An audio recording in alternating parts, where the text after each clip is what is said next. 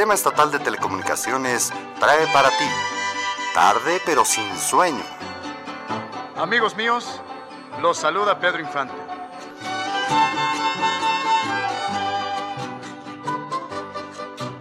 Ahí nos vemos. Muy buenas noches, bienvenidos a una emisión más de Tarde pero sin sueño. Fernando Sánchez Mejorada, ¿cómo estás? Pues aquí en la tercera versión de Pedro Infante y siguen y siguen saliendo historias. Espero hoy que lleguemos a la a la muerte de Pedro. A la conclusión, pero pues es que es infinito. Es infinito. Nos vamos encontrando cosas y cosas y, y siguen saliendo, es impresionante. Es impresionante. Pero eh, bueno, saludamos a nuestros productores Juan, Juan de Dios, Pepe Martínez, a Julián, a Julián en los controles ya regresó. Mm. Este, pero la semana pasada los dejamos con que íbamos a empezar esta emisión con la historia del supuesto romance de Pedro Infante y Sara Montiel que no, es, es, es, muy chistoso. En el, en el cine eran una pareja muy... Exitosa. no, solo exitosa y muy empática. Era una pareja empática. Pero en la vida real... No podían ni verse. Ni olerse. Ni nada. Pero, pero Eso, y era real lo de olerse, ¿eh? Sí, claro. Eh, Sara Montiel decía que no lo quería cerca porque no, usaba desodorante. Y el otro decía que no la quería, evitaba las, las escenas de besos porque le olía la boca. A Sara Montiel. A Sara Montiel. Imagínese un señor que, que inventaba excusas para repetir escenas de besos y de abrazos y tal, diciendo, no, no quiero hacer escenas de besos con esta mujer. Oye, se descomponían las luces cuando besaba a alguien. Sí, sí. Y ahora con esta prendan las luces. Y rapidito porque voy deprisa, ¿no? Sí. pero la, pero los eh, la publicidad, la mercadotecnia aprovechó lo bien que se veían en pantalla para inventar un romance entre ellos. Entonces esta historia que le estamos platicando no fue muy conocida en esa época. Pero oye, y más como tenía tantos romances Pedro Infante, uno más era creíble. Claro, y aparte abonaba a que la gente fuera al cine a ver las películas. Exacto. ¿no? Porque aparecieron dos, ¿no? Este, pero ¿cómo ve que el romance no era tal? No era tal, no se podían oler. Ni, ni oler se podían. Tú sabes, cambiando un poquito de tiempo, según cuáles son los mexicanos más popular de todos los tiempos según el History Channel en el año 2010. Los cinco más populares. Uno, bueno, el, quinto creo que es Hugo Sánchez, ¿no? sí. Digo, tenía que ser, ¿no? Pues es que eh, el, A mí, fíjate, Hugo Sánchez no se me hace que esté mal. El primero, pues, don Benito. Benito Juárez García. Este es, es lógico. El segundo, nada menos y nada más, que Pedro Infante. Que Pedro Infante es lógico. Y por encima de otro prócer de la patria. Sí, eh, por encima de don Emiliano Zapata. El cuarto es el que no me... Pues como que sí, yo también Como que me salta. Octavio Paz y el quinto Hugo Sánchez. Sí, yo, yo los hubiera pensado al revés, ¿no? Primero Hugo Sánchez y luego Octavio Paz. Pues sí. Y no porque uno sea más que el otro, sino porque en el imaginario popular la estrella deportiva brilla más que la estrella de la literatura, ¿no? Sí, que el poeta. Pero imagínate, Pedro Infante, número dos. Hoy me nos contaban aquí los productores que hay dos grupos de rock que se llaman Pedro Infante. Ok. ¿Eh? Para que veas. Dos. Dos grupos, y, y, ahorita antes de entrar a cabina, ustedes no están para saberlo ni nosotros para contárselos, pero nos topamos con Enrique Castro. Ajá y estábamos platicando de cuánta gente hay. Tú nos platicabas la semana pasada de un amigo tuyo que se ha dedicado a estudiar a Pedro Infante para replicarlo. Él mismo dice que sabe unos. Ah, sí, pero no, nos quiso decir. No nos los quiso decir. Lo invitábamos a que estuviera en el programa para que nos dijera el primer diálogo. Y no quiso. Y no quiso. Salió corriendo. Este. ¿Cuánta gente lo ha, lo ha estudiado? Para, para imitarlo en su actitud ante la vida y tal. Oye, pues no hubo hasta un programa de televisión con este Pelayo. Pelayo donde bueno, yo vi unos fragmentos del primer eh, eh, certamen, no, el primer certamen de parejas de Pedro Infante, de imitadores, de, imitadores de, Pedro. Infante. Uno lo, no sé, ahí dijeron el nombre, era de Torreón y lo descalifican. La gente se puso de tan enojada que le hablaban al conductor, a este Luis Manuel Pelayo, amenazarlo de muerte porque habían descalificado al, al imitador de Pedro Infante, que era de Torreón. Y gana uno que decían que realmente era Pedro Infante. Entonces, este, un tal Antonio Pedro. Exacto, que él era Pedro Infante y que nada más era puro cuento.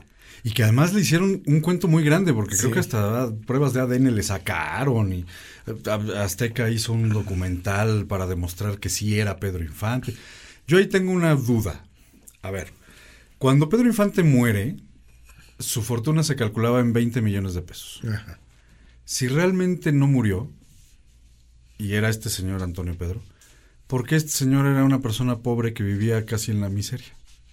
Si su fortuna era de 20 millones de pesos, ¿no? O sea, ah, porque lo estafa, que ya contaremos después, lo estafó medio mundo. No, no, es que lo platicábamos eh, eh, hace rato y, y, viene al cuento ahorita por lo que decíamos de cuánta gente lo trata de imitar. Hay gente que lo puede imitar muy bien y que le sale muy bien, ¿no? Este, y que hasta escogen de profesión ser carpinteros y tal por sentirse Pedro Infante. Pero hay algo que ninguno, ni su familia, ni sus imitadores, han logrado eh, eh, captar de la esencia de Pedro Infante y es este niño interior que no tenía problemas con la gente, que todo lo hacía de palabra, que todo era por, por ser buena persona. Y su bohemia que tenía, o sea, su... Su bonomía. Bonomía, no bohemia. Y su bohemia y su bonomía. Sí, o sea... Mira, yo hablaba con Enrique ahorita, antes de entrar al programa, que era impresionante cómo podía este, Pedro Infante en 10, 15 años, no sé cuántos años fue estrella, vivir una vida tan rica, tan intensa como la que vivió. Tuvo, hizo, era el cantante en México, sin ser el gran... Sin ser la gran voz. Sin ser la gran voz. Era el actor de México sin ser un gran actor, pero tenía... Eso. Andaba de fiesta sin ser borracho parrandero. Exactamente. ¿no? Pero le gustaba. Tenía muchas mujeres, volaba, era muy este, amable con la gente, veía por la gente. Como tú bien dices, era un niño grandote que le encantaba en el cine jugar, fue el grande del cine, pero todo era por eso que tú dices. Tenía una empatía con el público en lo que hiciera. Sí. Y, y, no, y, no, era pose, que eso es yo creo que algo fundamental. O sea, no era un cuate que le, que, le donaba cosas o que ayudaba a la gente para la foto. Oye, fíjate, era el, era el, el artista que más ganaba en el cine y no era un gran actor. Sí, ¿no? Pero era simpatiquísimo. Sí. sí. Era muy cotizado. Era, era simpatiquísimo, todos lo querían. Pero ¿qué te parece si antes de continuar lo escuchamos cantar. ¿Cuál quieres? No sé, creo que podríamos eh, eh, empezar con, con, con algo fuerte. Con algo fuerte. ¿Fallaste corazón? Fallaste corazón. No vuelvas a apostar. Eso. Tarde, pero sin sueño. Carmelo, mi hermano querido. Vamos a tomar, a cantar y a ponernos tristes. ¿Quieres? ¿Ustedes también?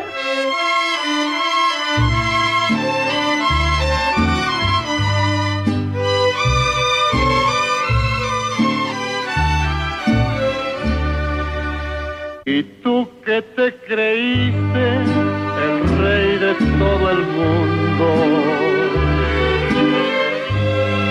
Y tú que nunca fuiste capaz de perdonar cruel y despiadado, de todo te reía. Hoy imploras cariño, que sea por piedad. ¿A dónde está tu orgullo? ¿A dónde está el coraje? Porque hoy que estás vencido, bendigas caridad. Ya ves que no es lo mismo amar que ser amado. Hoy que estás acabado, qué lástima me da. Maldito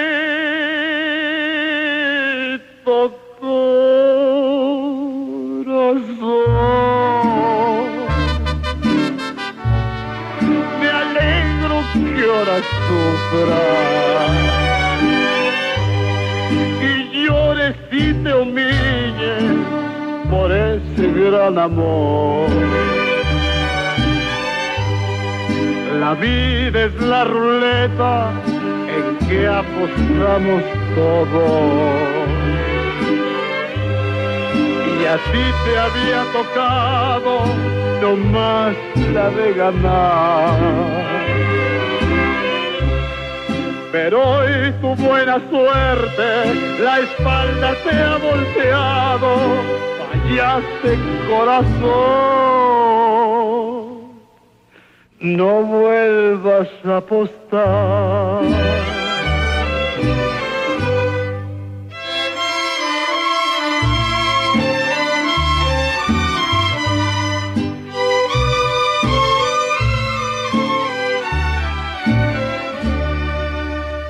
Maldito corazón.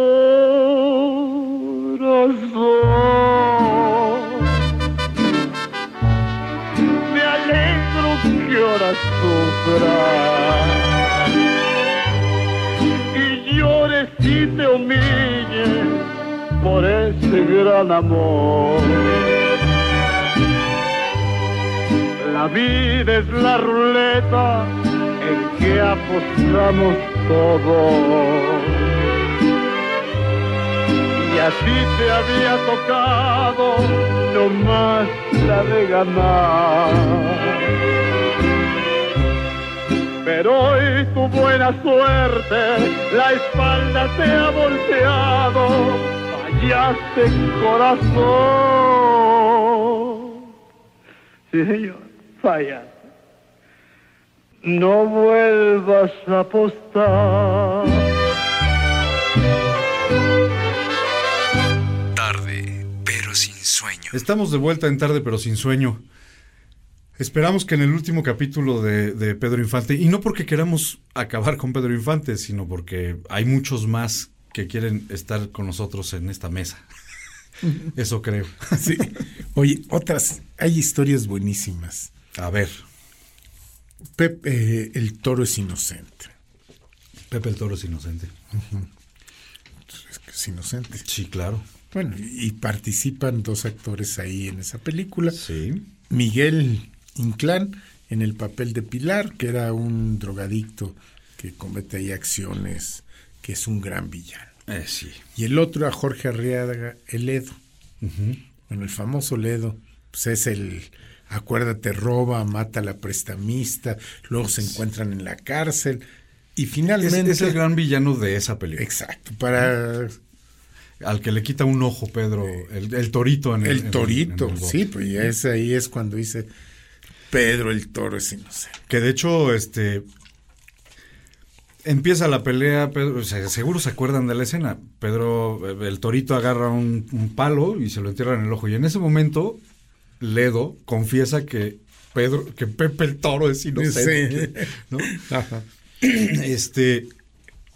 Pero lo, lo- lo curioso de esta escena y de esta anécdota es que estos dos personajes después no podían salir a la- ni a la calle. No pudieron ir al estreno de la película porque la gente los, Los quería linchar. los quería linchar. Además, ya nadie los quería contratar porque la gente no iba a ir al cine. Eran mala publicidad. era, era mala publicidad.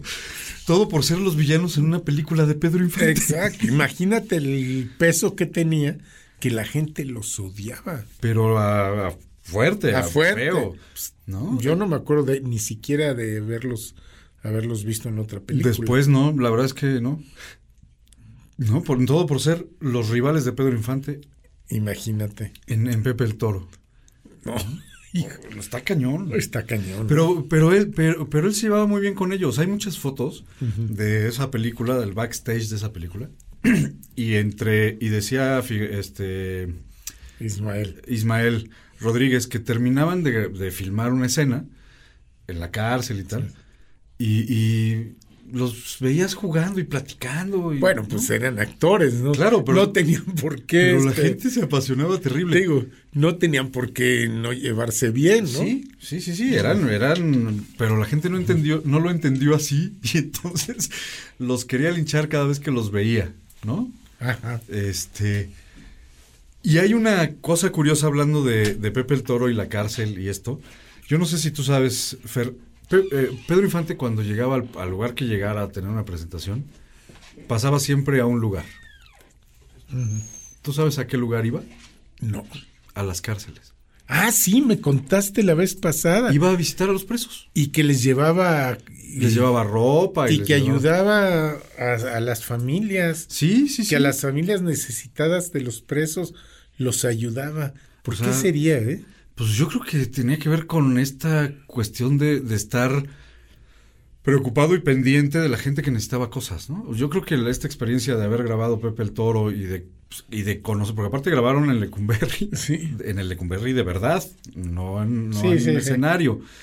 Este, y, y conocer de cerca la realidad de los presos, yo creo que eso fue importante para él y entonces iba a grabar, a iba a una presentación a Saltillo, antes de la presentación pasaba al penal, saludaba a los presos, veía si las esposas o los niños o los hijos necesitaban algo, les llevaba ropa No, pues por eso era súper querido.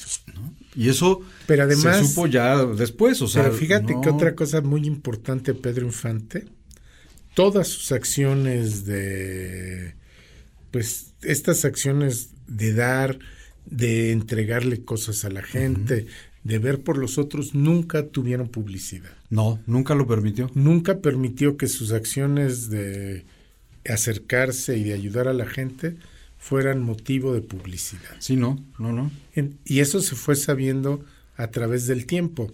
No es que era fuera como ahora que hacen un acto de supuesta caridad y, y hay 35 periodistas, 40 cámaras y todo para ver cómo entregan el Sí. cheque. O, o- o- o los selfies con los twitters, ¿no? Sí. No, lo hacía de verdad de corazón. Y entonces no era un tema de publicidad. de- de Lo a comentábamos que su ¿no? última acción antes de morir fue ayudar a una señora que le tocó en su casa. Así es, ¿no? O sea, eh, Eso de lo pinta. era- O sea, hasta antes de morir ayudó a alguien. Sí, o sea, a quien se le acercara, ahí estaba. O sea, es impresionante que la gran estrella de México, la gran estrella de la canción, del cine y tal, siempre tenía tiempo para quien se le acercara a pedirle algo. Exacto. ¿Qué te parece si vamos a la Serenata Huasteca? Me parece De José. Alfredo, que esa es una de mis canciones favoritas. ¿Sí? Canto al pie de, la, de, De tu ventana. Para que sepas que te quiero. Tú a mí no me quieres nada, pero, Pero yo... yo por ti me muero. Exacto. Tarde, pero sin sueño.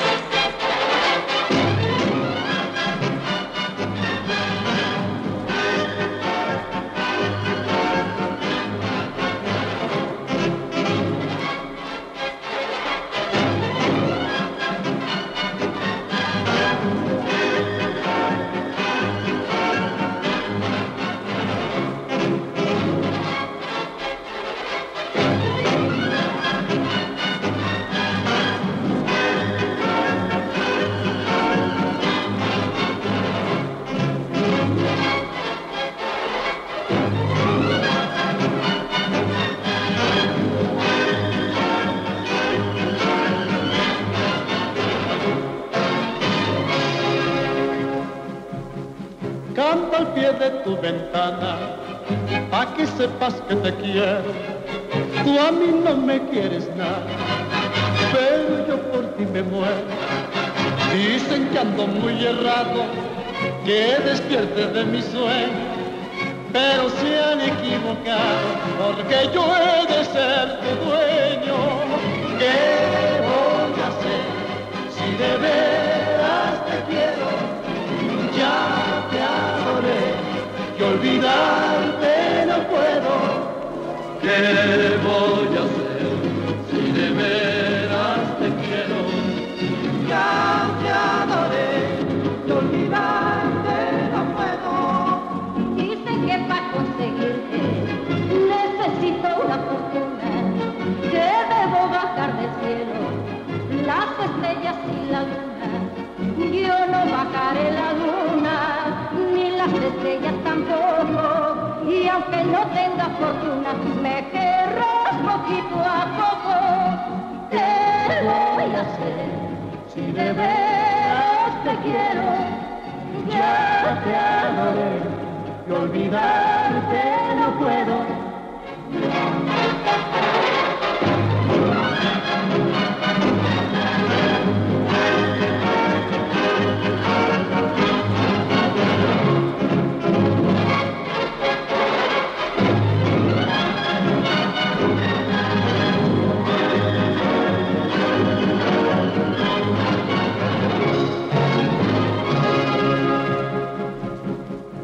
Sé que hay muchas mujeres y que sobra quien me quiera, pero ninguna me importa.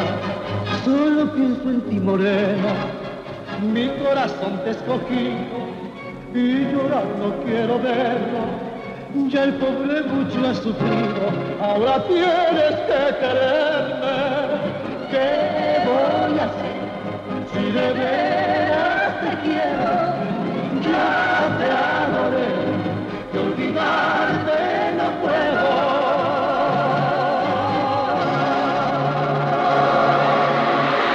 Tarde, pero sin sueño. Oye, qué buen arreglo, ¿eh? Sí, la verdad es que sí. Muy buen arreglo. Muy, muy orquestado, ¿no? Sí, sí, sí, muy bonito. Además, qué precisión de Julián para que entrar cuando, Y aparte- cuando debía. Y, y con el arreglo adecuado. Exacto. Con la versión adecuada, ¿no? ¿eh? No, para que veas.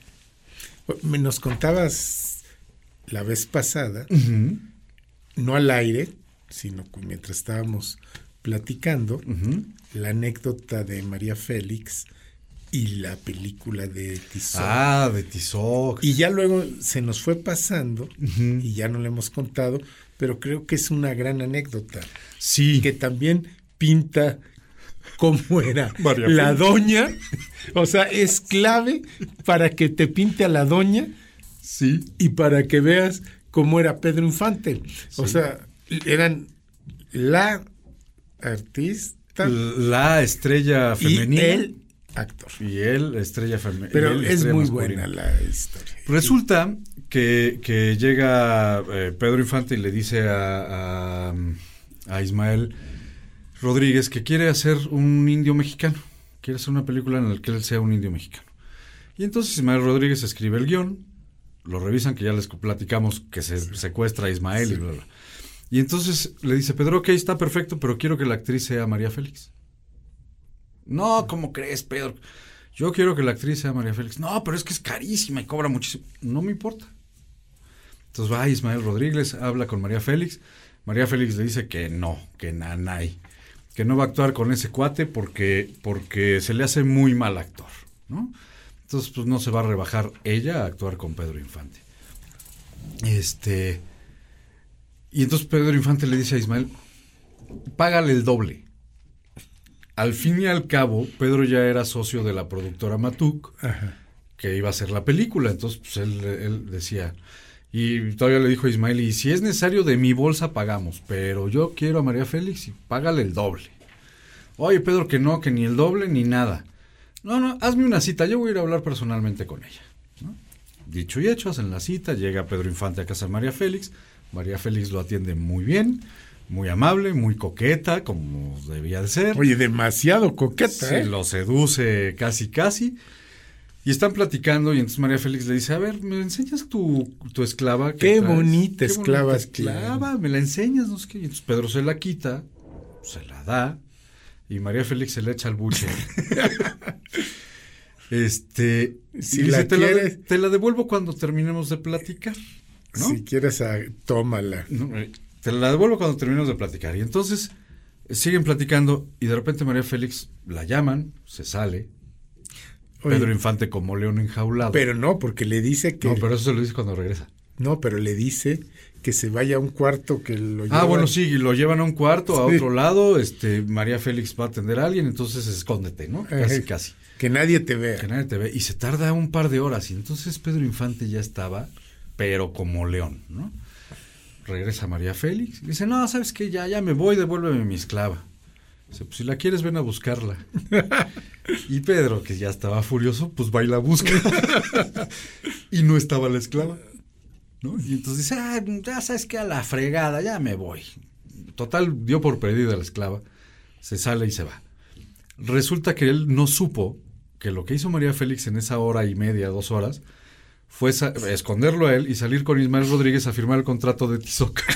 Pero además, no solo eso, le exigió que le dieran otra película que fue la, la cucaracha. La cucaracha le exigió a Ismael Rodríguez para, para hacer Tizoc, ver a Pedro Infante en vivo, que pues, Sí. porque eso también fue plan con maña, se quedó con la esclava de Pedro Infante Y todavía cuando. cobró el doble de lo que cobraban y exigió una película Pero sabes, para todavía cuando se iba Pedro Infante, le dice, es que para mí es muy valioso tener una... No te regreso Ah, sí. la... ¿La esclava? La esclava porque para mí es muy valioso tener un artículo de Pedro, De Pedro Infante. Infante. No, era una... No, no, era no. una, una, una. Ya se no llevó qué. todos los gatos al agua. Todos. Y le cantó después Bésame Morenita. ¿Por qué no lo oímos? Escuchemos Bésame Morenita. Tarde, pero sin sueño. Ay, morenita linda. Ahora Pedro, acuérdate de Colombia.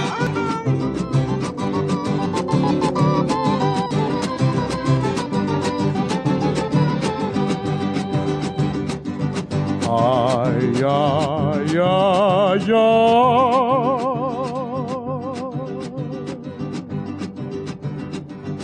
Mírame, mírame, quiere, me quiere, me besa, me morenita, que me estoy muriendo por esa boquita, tan jugosa y fresca, tan coloradita, como una manzana, dulce y madurita, que me está diciendo no muerdas tan duro, no seas goloso y chupa que chupa que es más sabroso y dale un abrazo a tu morenita que me está pidiendo besa que besa la condenada, que ese mordisco no sabe a nada, así me lo dice mi morenita. Mírame, quiéreme, bésame morenita, mírame, quiéreme, bésame morenita.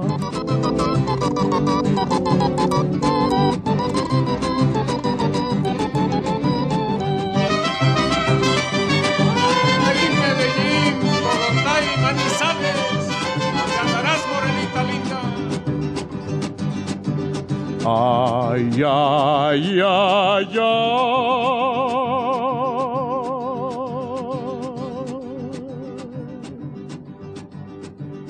ay, ay. Mírame, mírame, quiere, me quiere, me besa, me morenita, que me estoy muriendo por esa boquita, tan jugosa y fresca, tan coloradita, como una manzana, dulce y madurita que me está diciendo no muerdas tan duro, no seas goloso y chupa que chupa que es más sabroso y dale un abrazo a tu morenita.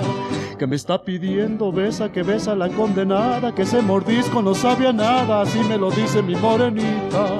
Mírame, quiéreme, bésame morenita, mírame, quiéreme, bésame morenita, bésame morenita, bésame morenita, bésame morenita. Ándele con mordisco y todo. Mm. Tarde, pero sin sueño. Estamos de vuelta en tarde, pero sin sueño. Y pues ya que estamos hablando de María Félix y Pedro Infante en la película Tizoc, resulta que es la última película que filma Pedro Infante. Ya tenía contrato para otras tres, pero la última que filma es Tizoc. Y pasa de todo. De hecho, la filman aquí en el estado de Puebla, en, en- en Tenango de las Flores, eh, ahí por Huauchinango. Entonces, cuando usted vea la película, la monta hay una laguna con una montaña al fondo donde, donde el indio Tizoc va a cazar las pieles para la niña María. Le construye su cabaña. Que todavía para sigue vivir. ahí. está la cabaña, ahí está el lago, y, y- y hay un recorrido un poco así de aquí fue y el árbol donde la besa y el no sé qué y bla, bla, bla. Este, pero resulta que hay, hay una escena que a mí me encanta. de- Recréala, recréala, ¿no? porque Está- la haces muy bien. Está en el padrino de, de Tizoc, que era el cura del pueblo, este, y el papá de la niña María, convenciéndolo, convenciendo a Tizoc de que no le conviene casarse con la niña María porque no tiene cómo mantenerla y los gustos de la niña María. Y entonces el, el indio Tizoc, cabeza agachada, sí, padrino, no, padrino, sí, padrino. Lo que usted diga, padrino, sí, padrino. Y, y se voltea el papá de, de la niña María y le dice, bueno, entonces, ¿qué vas a hacer? Casarme con la niña María. o sea, por fin, sí o no. Con que me haces el alto honor de pedir la mano de mi hija. Sí, señor. Vaya, pues te lo agradezco mucho, pero también tenemos mucho que hablar. Sí, señor. En primer lugar, mi hija es blanca y tú eres indio. Sí, señor. Ella es rica y tú eres pobre. Sí, señor. Mi hija está acostumbrada a una vida muy diferente a la que tú le podrías dar, ¿cierto? Sí, señor. Pues bien, todas estas diferencias hacen imposible un matrimonio, ¿entiendes? Sí, señor. Y empeñarse en una unión así traería por consecuencia la desdicha de los dos. ¿Has comprendido bien? Sí, señor. Vaya, pues me alegra que seas inteligente. Y puesto que has aceptado todos mis razonamientos, ahora quiero que tú mismo me digas qué es lo que piensas hacer. Casarme con la niña María. Fíjate que tú sabes que Pedro le dedica en una presentación una canción a Marilyn Monroe y le toca saludar a, a Elvis Presley. Sí, En 1955, en su última presentación en Los, en Los Ángeles, California, en el Million Dollars, ajá. se, en- se encontraban dos, las dos grandes figuras que te digo, estaba Marilyn Monroe y Elvis Presley, y anuncia ante el público la presencia de Marilyn y le dedica la canción Bésame mucho. Y Marilyn le, res- le responde en agradecimiento con un beso a la distancia. Ándale. También Elvis Presley admiraba a A Pedro, Pedro. ¿no? Y tenía tanto carisma, pues que hasta Elvis Presley lo fue a ver, ¿no? Y al final de la presentación, Pedro se dirige a su camerino, Elvis lo alcanza corriendo y le dice, Pedro, dame un abrazo. Y se dan un abrazote y Elvis se muere de risa, le estrecha Pero, la pero mano. se muere de risa porque lo que hace Pedro Infante cuando lo ve es mover las caderas como las Sí. movía Elvis Presley. Entonces Elvis Presley Te se digo, muere no deja. Oye, ¿y ¿cómo ves si oímos Bésame mucho para... Oigamos Bésame mucho y después tenemos un saludo que regresando cumplimos. Pero sin sueño. Bésame, bésame mucho.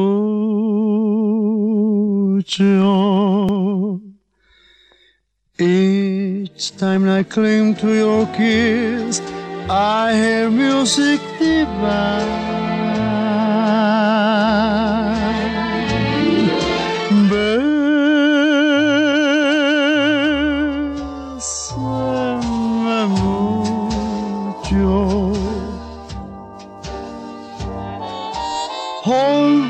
My darling, and say you will always be mine.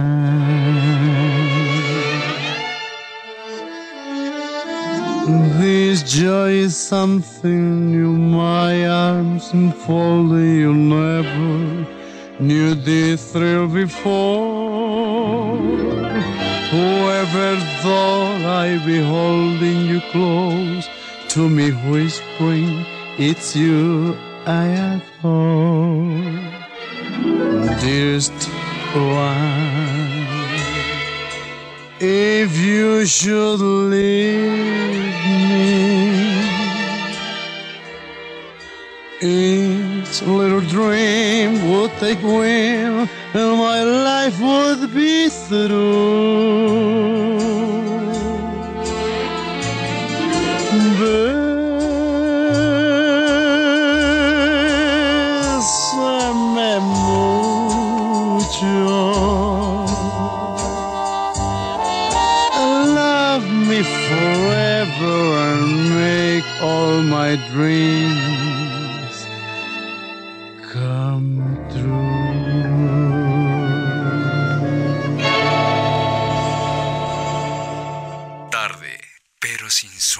La versión que oímos es en inglés y en español porque estaba dedicada a Marilyn Monroe. Que es la versión que le cantó a Sí, Marilyn Monroe. entonces por eso. Por eso la oímos en español Sí. y en inglés, pero sí, sí es Pedro, ¿eh? Se los prometemos que sí es Pedro. Quiero mandar un saludo, Fer, si me lo permites, a la familia Mancilla Juárez, que felicitan a Tarde pero sin sueño. Ah, qué padre. Felicidades. Y nos piden una canción de Pedro Infante que se llama Si tú me quisieras, que es de la película Cuidado con el amor. Pues oigámosla. ¿no? Entonces, oigamos eh, la canción Si tú me quisieras para la familia Mancilla Juárez.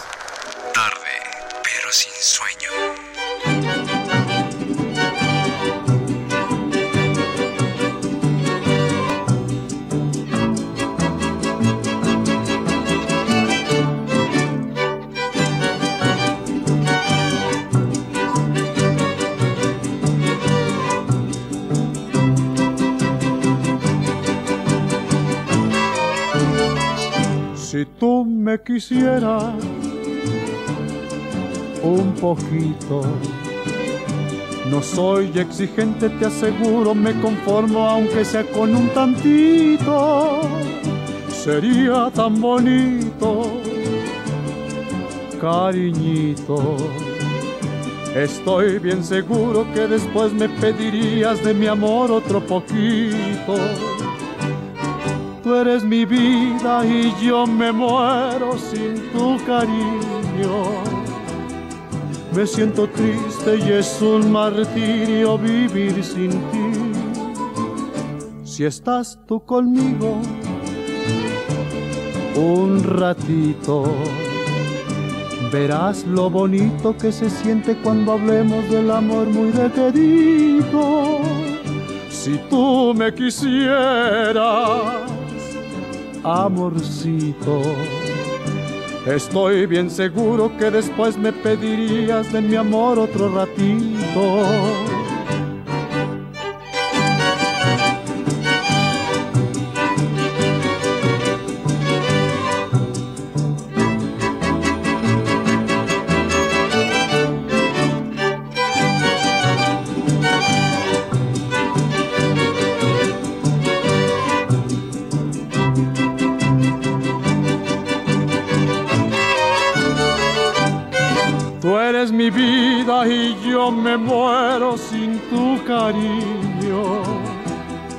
Me siento triste y es un martirio vivir sin ti.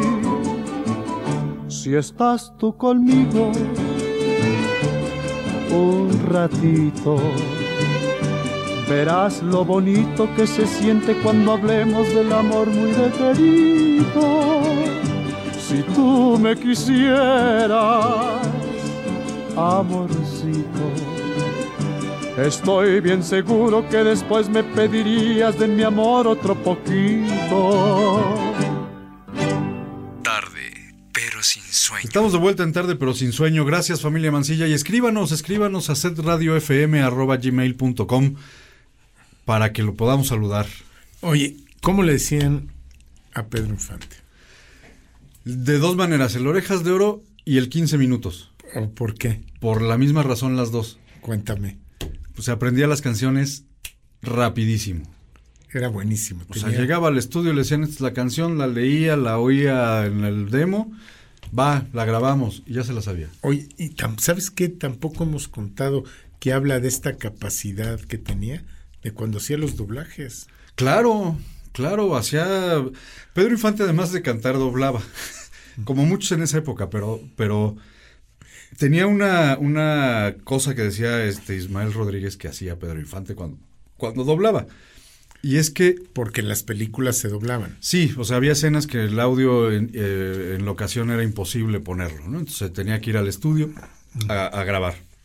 Entonces los actores se doblaban a sí mismos, pero se doblaban frente a la pantalla viéndose, ¿no? Pedro llegaba y decía, a ver, córreme la escena, la iba tarareando, la iba eh, eh, eh, gesticulando conforme la veía. Decía, ok, ya está listo, vamos a grabarla. Se daba la vuelta y sin ver la pantalla hacía su doblaje. Y normalmente dice Ismael Rodríguez que normalmente no hacían más de dos tomas. Imagínate. O sea, Además- el ritmo, la intención Y aprenderse el diálogo. y el diálogo y todo. O sea, por eso todos tenían que ver la pantalla, porque si hacían gesto de dolor, pues tenían que decirlo doliéndoles.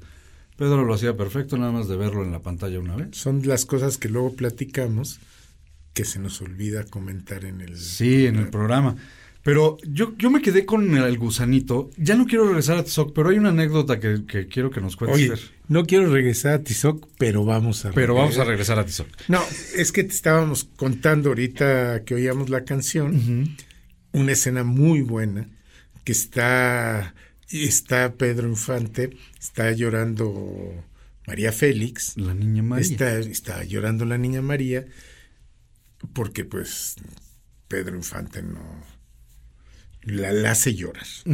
El indio El Tizoc. indio, la hace- el indio Tizoc la hace llorar y entonces Pedro Infante ya muy enojado consigo mismo se da un, un guamazo en la, en, en la cara porque hace llorar a la niña María. A ti te sale muy bonito como le dices. Indio tarugo, ya hiciste llorar a la niña linda y moles. Moles y que se da un guamazo. Con una piedra en el hocico. Sí, o sea, no. Perdón, eh, en la boca. Estaba, este, era, era rudo. Era. Ya de- lo habíamos contado la vez pasada que no tenía dobles. No, él hacía sus escenas de acción, ¿no? Era, era, era un, un actor extremo. Oye, no siempre cumplió todas sus promesas. No. Y- Muy y- mal, y- Pedro, muy mal. Muy mal, porque no cumple todas sus promesas. ¿Te acuerdas que ya decíamos que su hija decía que su lugar favorito era Mérida? Y luego le componía, bueno, todo México. Pero Sí, su sí. lugar favorito era, Era Mérida. Mérida. Y entonces en, está ahí en Izamal, allá en Yucatán. La hay una- Virgen de Izamal. Está la Virgen de Izamal. Va un día a Izamal y, les promete que va a, a, com- a, este, Arreglar la iglesia, arreglar toda la iglesia, va a arreglar la iglesia y, y- y, bueno, va a arreglar a la iglesia y manda a fabricar una corona de oro para que la Virgen la luciera. Y sí, logra que la Virgen que tener esta corona, que ah, es más, todavía la Virgen la tiene puesta, pero viene el accidente y entonces pues ya no puede cumplir con poner toda la capilla de la De la Virgen de. Izamal. Pero sí usa su corona, ¿eh? Que tú sabes que la Virgen de Izamal es la patrona de Yucatán. Ándale, sí. Este, nos manda una felicitación y un saludo la señora Delfina Herrera. Nos pide que hagamos más programas con grandes artistas como este. Claro que sí, Sí. señora, de eso se trata este Que nos programa. diga cuál quiere. ¿Cuál le gusta? Díganos cuál le gusta y lo hacemos. Y nos pide la canción Tu enamorado. Pues vayamos a tu enamorado. Tarde, pero sin sueño.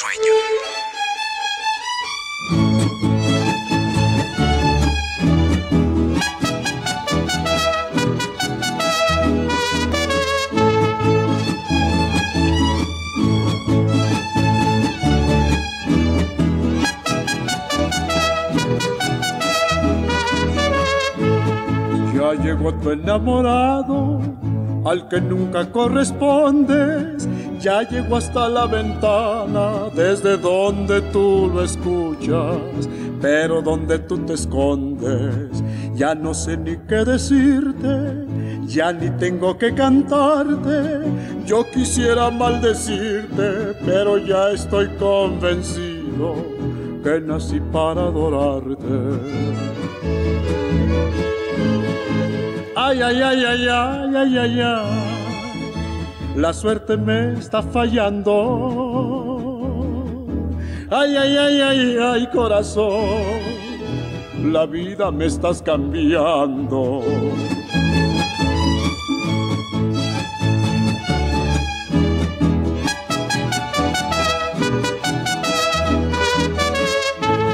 Ya llegó tu enamorado, el que te interrumpe el sueño, ese pobre desgraciado que anda siempre desvelado porque quiere ser tu dueño. Alguien me contó tu vida, supe de tus ilusiones. Yo no sé si me equivoque, pero casi estoy seguro que te gustan mis canciones.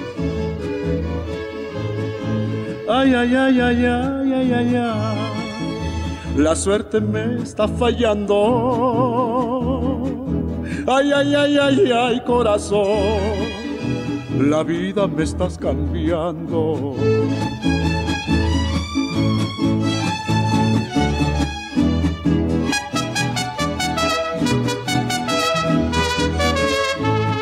Ya se va tu enamorado, ya se va de tu ventana, ya ni debo despedirme porque sé que aunque no quiera, voy a regresar mañana. Mientras la pasión me dure y tu voluntad me aguante, no habrá noche de tu vida que no vengan mis mariachis y mi voz a despertarte. Ay, ay, ay, ay, ay, ay, ay, ay. La suerte me está fallando. Ay, ay, ay, ay, ay, corazón. La vida me estás cambiando. Ya se va tu enamorado. Tarde, pero sin Estamos de vuelta en tarde, pero sin sueño. Y después de hablar de la Virgen de Izamal y de, y de Yucatán, hay un tema al que inevitablemente tendremos que llegar. Oye, tenemos que llegar cuando se muere, ¿no? Pero Ten- tenemos, Un tema que- desgraciadamente, amigos del público, tenemos que matar a Pedro Infante. porque sí se murió. Porque sí se murió. Pero todavía falta, ¿eh? Pero Todavía hay falta. un chorro de cosas que van saliendo. Es- Era un fanático de los aviones, Ángel. Pero fanático, sí. Y de hecho, este, bueno, se, se hace su curso de, de- de piloto aviador, se compra su primera avioneta. ¿Sabes cuántas horas en 12 años que voló tenía? No, 3.000 horas de vuelo. O sea, si tú lo... lo unes todo. Son cuatro meses ininterrumpidos de vuelo. No, Sí, de hecho era un piloto eh, reconocido, o sea, ya como piloto en el medio del- de los pilotos de aeronaves, eh, era, era el piloto Cruz, el capitán Cruz. tú fíjate que tú lo comentabas la vez pasada.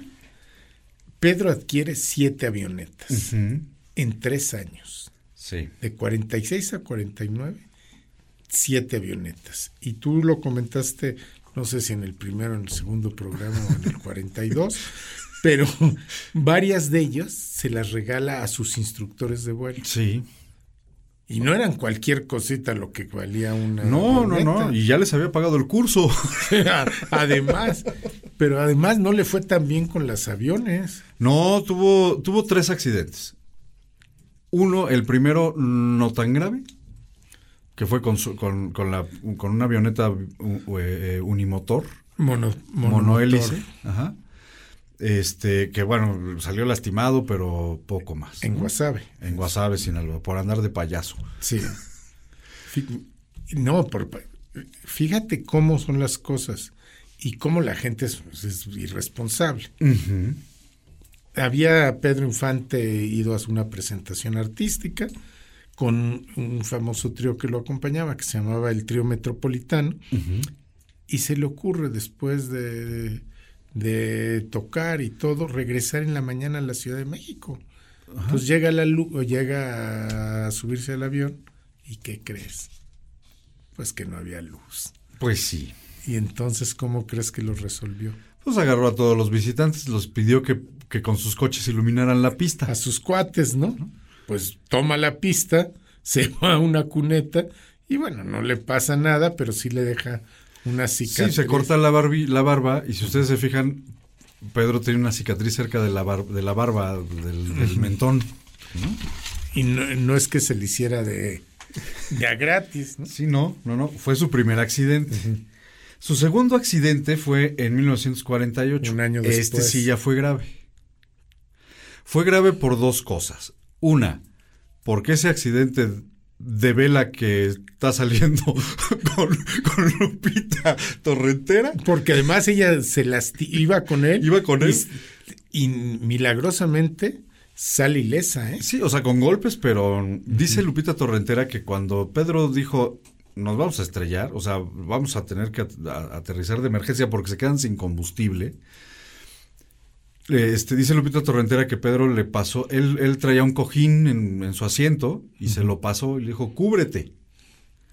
Y que gracias a eso no le pasó nada, según ella. Bueno, habrá que creerle. Pero antes de eso, es que ya lo tenía. Debía la, la- debía la avioneta. Ah, bueno, ese sí. Debía la avioneta. Esa avioneta con que, Con, con que se estrelló. con que se estrella la debía. Y antes de salir le llegan los acreedores y le dicen, oiga, pues si no ha pagado. Si, si no se la Y- puede llevar porque no la Y, co- y como era muy simpático, pues ¿qué tanto es tantito? Si solo debo... Tres letras. Tres letras, nada más. ¿cu- ¿Cuál es el problema? Pero espéreme tantito. Entonces le habla a Ismael A Ismael Rodríguez. y le dice, te firmo un contrato de... De exclusividad. De exclusividad. Y con eso pagó la avioneta. Entonces fue en ese momento en la oficina de Ismael, firmó el contrato y regresó con el dinero. Ah, aquí está, ya no les debo nada, ¿no? Y total, se pierden en una nube, pierde el rumbo y se quedan sin combustible. Y entonces Pedro busca dónde aterrizar y ve un terreno, un terreno grande y dice, ahí voy a aterrizar, cúbrete Lupita, Zitácuaro. En Zitácuaro, Michoacán. Pero no se da cuenta desde el aire que es un terreno recién surcado para siembra.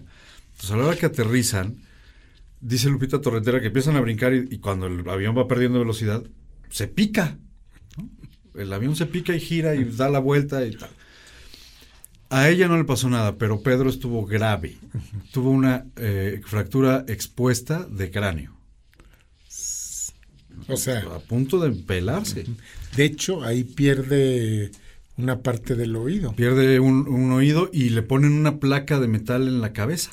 Que te acuerdas que decía Walt Rubinsky que él cuando pelea ahí en Pepe el Toro Ajá. tenía que tener mucho cuidado porque pues lo podía lastimar porque Claro, tenía la placa. Por la placa de metal.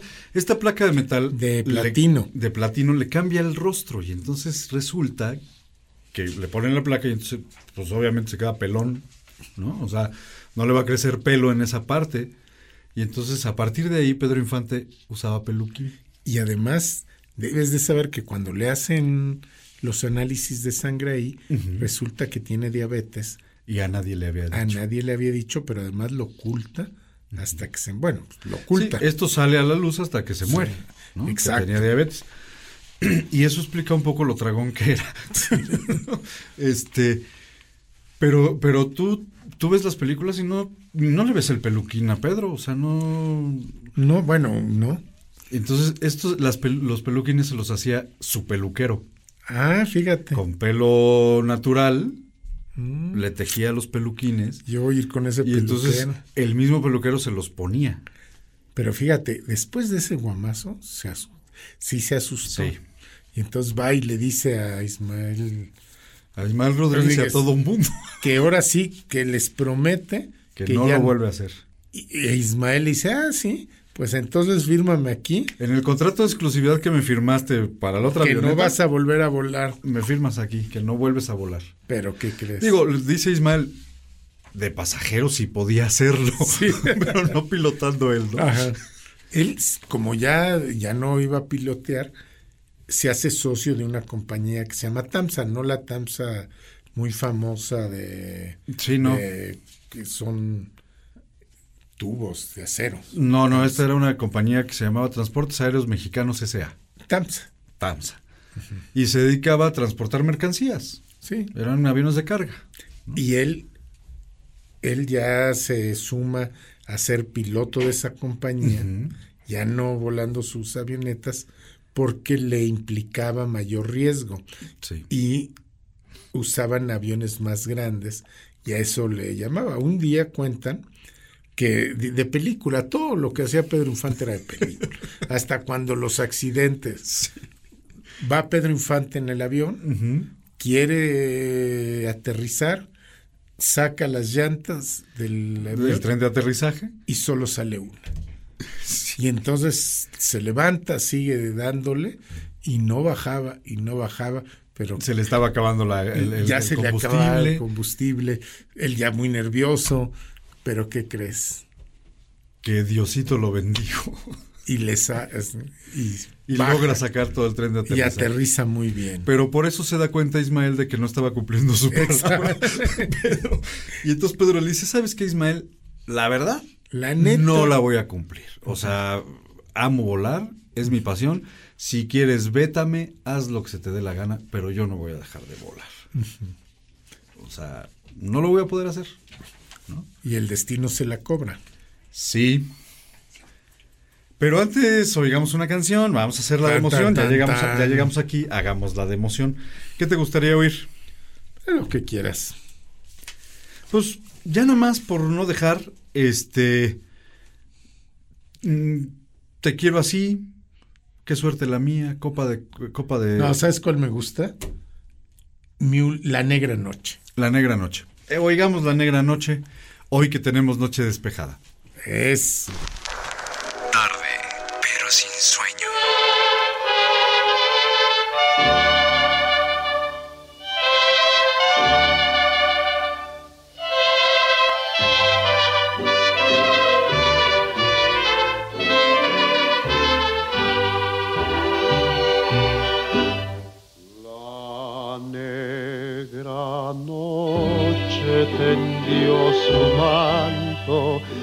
surgió la niebla, murió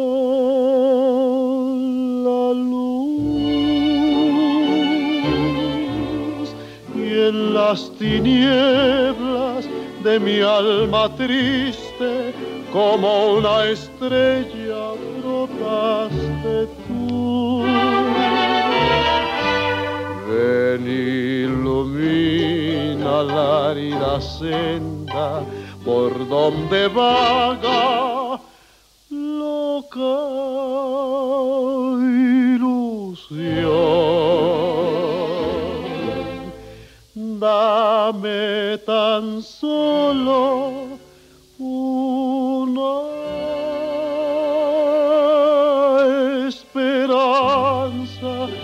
fortifique mi corazón. Como en las noches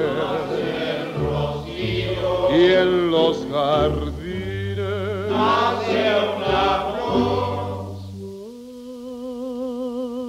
Si en mi alma, niña adorada, naciste tú. Ya veo que asoma tu rostro de ángel. Siento una dicha dentro de mi alma. No hay tinieblas, ya no hay tinieblas.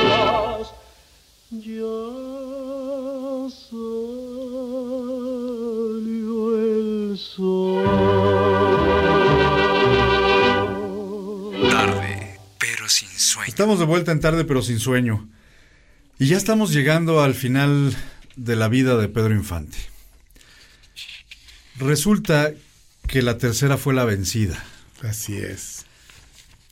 El porque, eh, digo, el, el tema de lo que nos platicaste ahorita al final del tren de aterrizaje, pues no lo podemos contar como un accidente porque no pasó nada. Al final bajó el tren y aterrizó y tanta. Pero el, el tercero es el que cobra su vida. Y aquí cabe la, la- vale la pena eh, y cabe hacer una cronología, si me lo permites, Fer, del día del accidente. Pedro Infante se levanta muy temprano. Bueno, tenía problemas porque eh, por fin salió una sentencia en la que decía que nunca se había divorciado de la primera esposa. Eh, Laura, no, este, María Luisa León. Y esto implicaba que entonces él e Irma Dorantes no estaban casados. No estaban casados. Y además lo iban a acusar de bígamo. Pero implicaba bigamia, cárcel para ambos, ¿no? Entonces Pedro se tiene que ir a la Ciudad de México a resolver este, este problema. Va al aeropuerto. Pero no hemos dicho que estaba en Yucatán. Estaba en Mérida. Va al aeropuerto, va a conseguir un vuelo, no hay lugar para el vuelo Mérida-Ciudad de México, se desespera y entonces pregunta en Tamsa, que resulta que ya era socio de Tamsa, este, ¿cuándo sale el siguiente avión a la Ciudad de México con mercancía? Le dicen en dos días.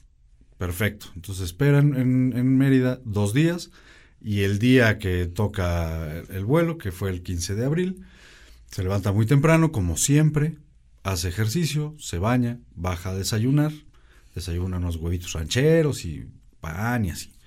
Está desayunando, toca en la puerta de su casa, va la muchacha y le dice, señor, lo está buscando una persona en la puerta. Pues, ¿Quién? Pues una señora. Sale a la puerta de su casa, lo que ya habíamos dicho, y en la puerta de su casa hay una, una mujer, los yucatecos les dicen mestiza, que es una, una, indígena maya actual, ¿no?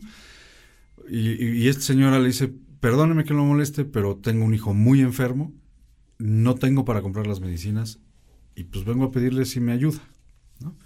Y entonces Pedro saca un fajo de billetes de 500. Y se los da. Se los da. Le da que era mucho dinero. Era muchísimo dinero. Le da un beso, un abrazo. Por favor, vaya y compre las medicinas, cuide a su hijo.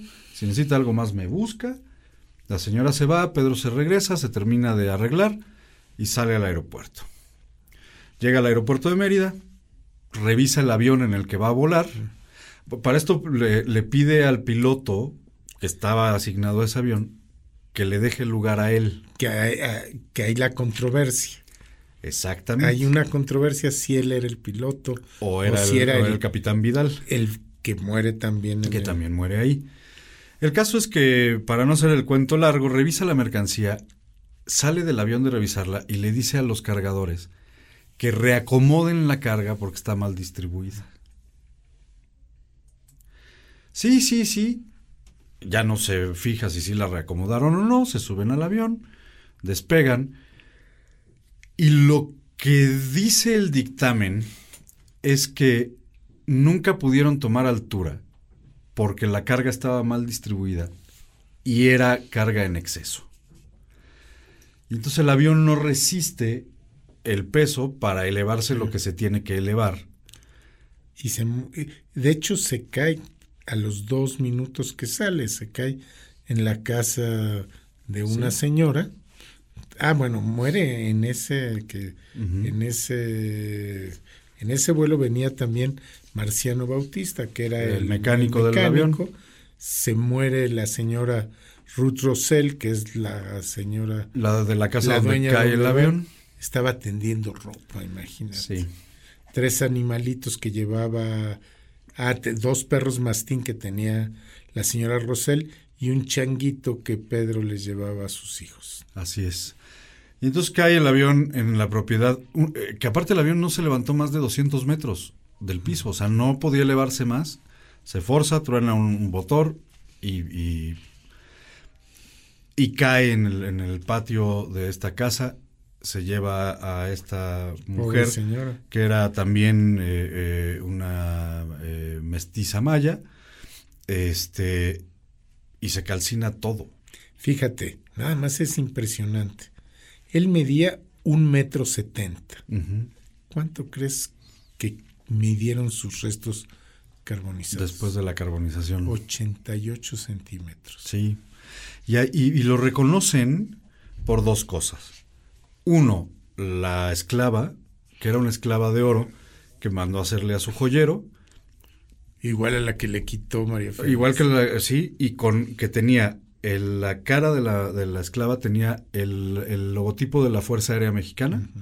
Y en la parte de atrás decía capitán eh, Pedro Infante Cruz este y un número de el número de su cédula de vuelo pues no es de su cédula de su licencia de vuelo esa fue una de las formas de identificarlo y la otra fue la placa de titanio en la cabeza. Que es la que tenía. Fíjate, en la esquina del accidente se monta un busto de Pedro Infante y una placa en honor de los fallecidos. Así es. En la esquina de la calle 62 y 91 es donde está hoy la Plaza Pedro Infante, ahí en, En Mérida. Mérida, Yucatán. Y un dato sim- pues, curioso, no, no puedo decir simpático, pero sí curioso. ¿Tú sabes cómo identificaron al capitán Vidal? No. Por una esclava igual a la de Pedro que Pedro le mandó a hacer. Fíjate. Una esclava de oro con el logo de la Fuerza Aérea, pero obviamente a la parte de atrás Decía el nombre el del- nombre del capitán Vidal. Regalo de Pedro Infante. Por eso identificaron al capitán Vidal.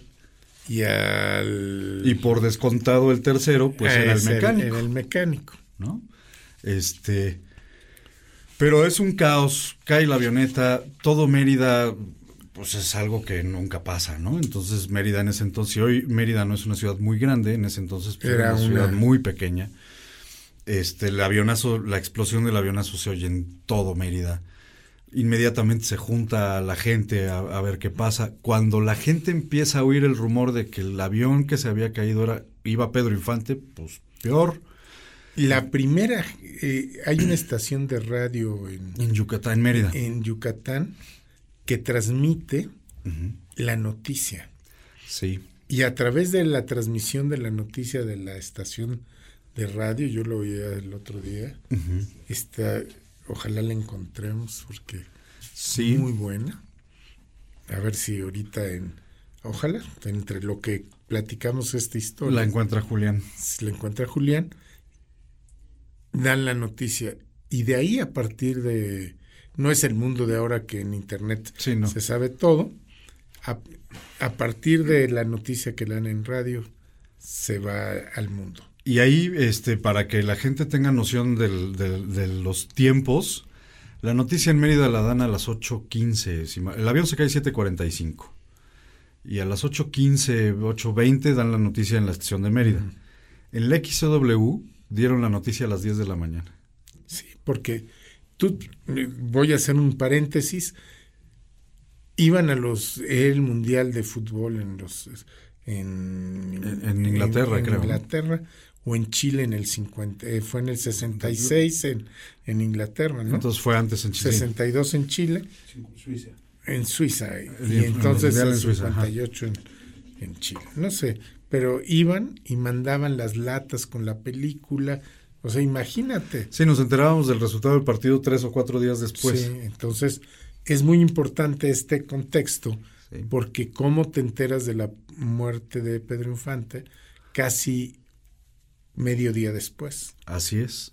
Sí, cuando ahora, en, hoy hubiera dado la noticia antes la XW que la estación de Mérida. Claro, ¿No? o cualquiera. o sea, hasta hubieran subido 35 celulares, este, la imagen de que se cayó, cualquier cosa. Sí, sí, sí, sí, sí. Entonces, bueno, muere Pedro Infante en lo que llegan los peritos, la gente se empieza a enterar, empieza a ser muy problemático para, para los peritos, para la gente de la policía y tal, pues el movimiento del, que tenían que hacer para rescatar los cuerpos, identificarlos, llevarlos al, al forense, etcétera, etcétera, porque ya todo Mérida estaba ahí. ¿No? Al final los, los, los, este, los cuerpos son reconocidos y el cuerpo de Pedro lo llevan a su casa de, de Mérida. Este, ahí lo velan una noche y al otro día lo trasladan a la Ciudad de México. Dicen las malas lenguas que fue el único momento en el que Irma eh, Dorantes. Dorantes. pudo estar, Cuentan que no le dejaron estar. Bueno, sí Por- estuvo en el velorio. pero no la dejaron salir de un, de un camerino, de un cuarto, Sí. porque el velorio fue en el, en el Teatro Jorge Negrete. Ajá, no la dejaron salir. La metieron en un camerino y de ahí no la dejaron salir, pero lo tuvo en su casa en Mérida una noche.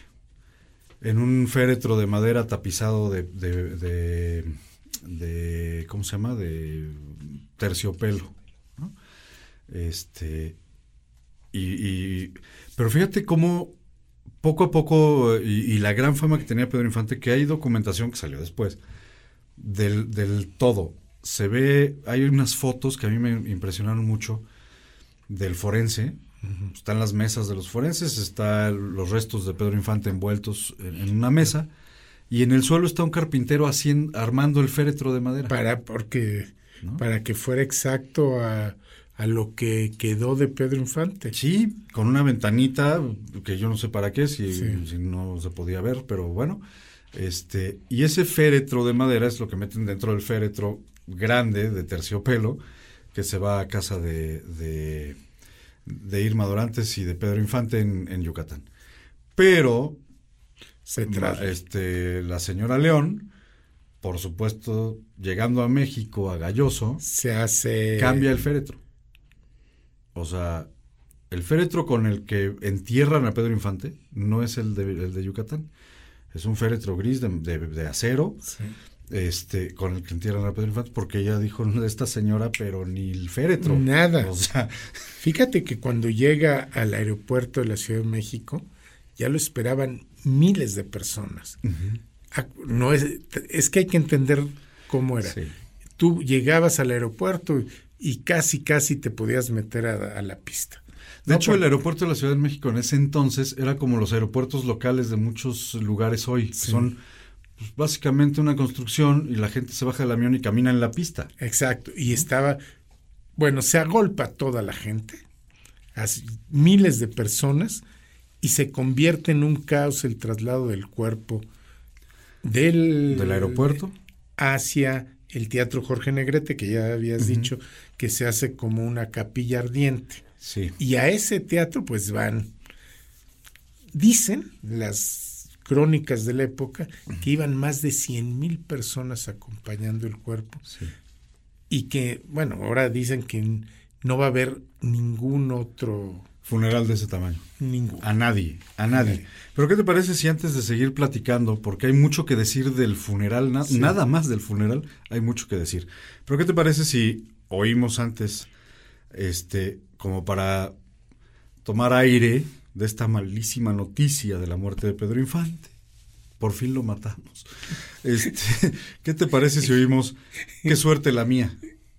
Pues qué mala suerte la tuya, porque se nos fue Pedro Se nos fue Infante. Pedro Infante.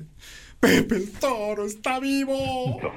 Señoras y señores, son los micrófonos de XCMH Radio Mérida, quien cumpliendo con un deber hacia su público auditorio, ha- hemos venido aquí a las oficinas de TAMSA, la compañía eh, que maneja los aviones de carga, eh, en los cuales eh, pues Pedro Infante era uno de los accionistas.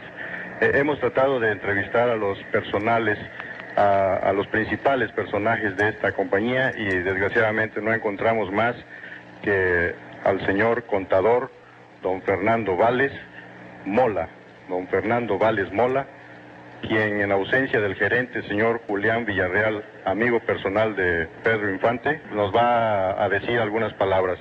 Eh, señor Fernando Vales, ¿quiere usted hacer el favor de decirnos, ¿es realmente cierto que nuestro querido Pedro Infante ha fallecido? Lamentablemente, sí es cierto.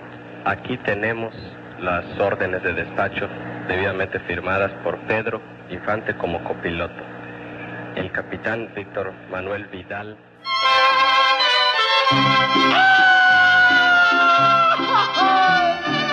Amor sagrado me habías jurado, mendiga.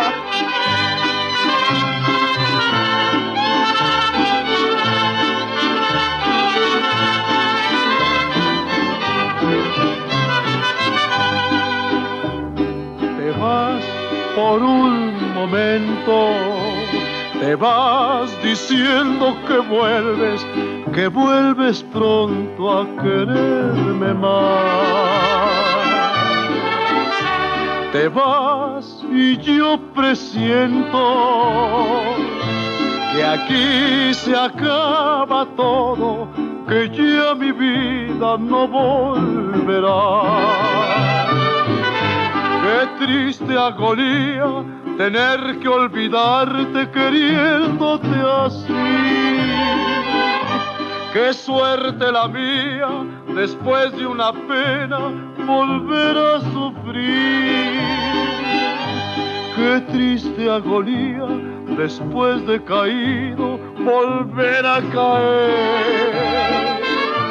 Qué suerte la mía estar tan perdido y volver a perder.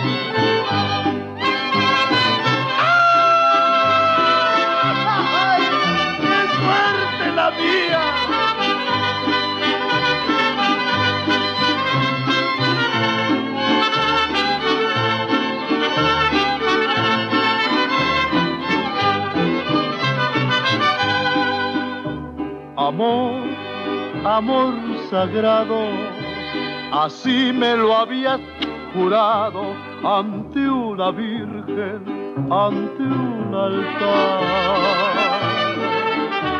Saliste igual que la otra, juraste muchas cosas y al verme herido también te vas. Qué triste agonía tener que olvidarte queriéndote así. Qué suerte la mía después de una pena volver a sufrir. Qué triste agonía después de caído volver a caer. Qué suerte la mía estar tan perdido y volver a perder. Pero sin sueño. Ya se me hizo tarde para ver a la Juana. Echa la penicilina.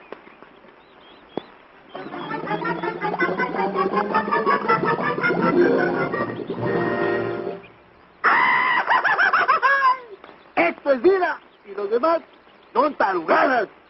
Y aprendes esto, Chenchito. Mientras cómanos, ámenos y bébanos, aunque no trabajenos. Tarde, pero sin sueño. Pues oímos finalmente el, el anuncio que hacen en Radio Yucatán. Así es. Sobre la muerte de Pedro Infante. Confirmando la, la muerte de Pedro Infante en ese avión de Tamsa.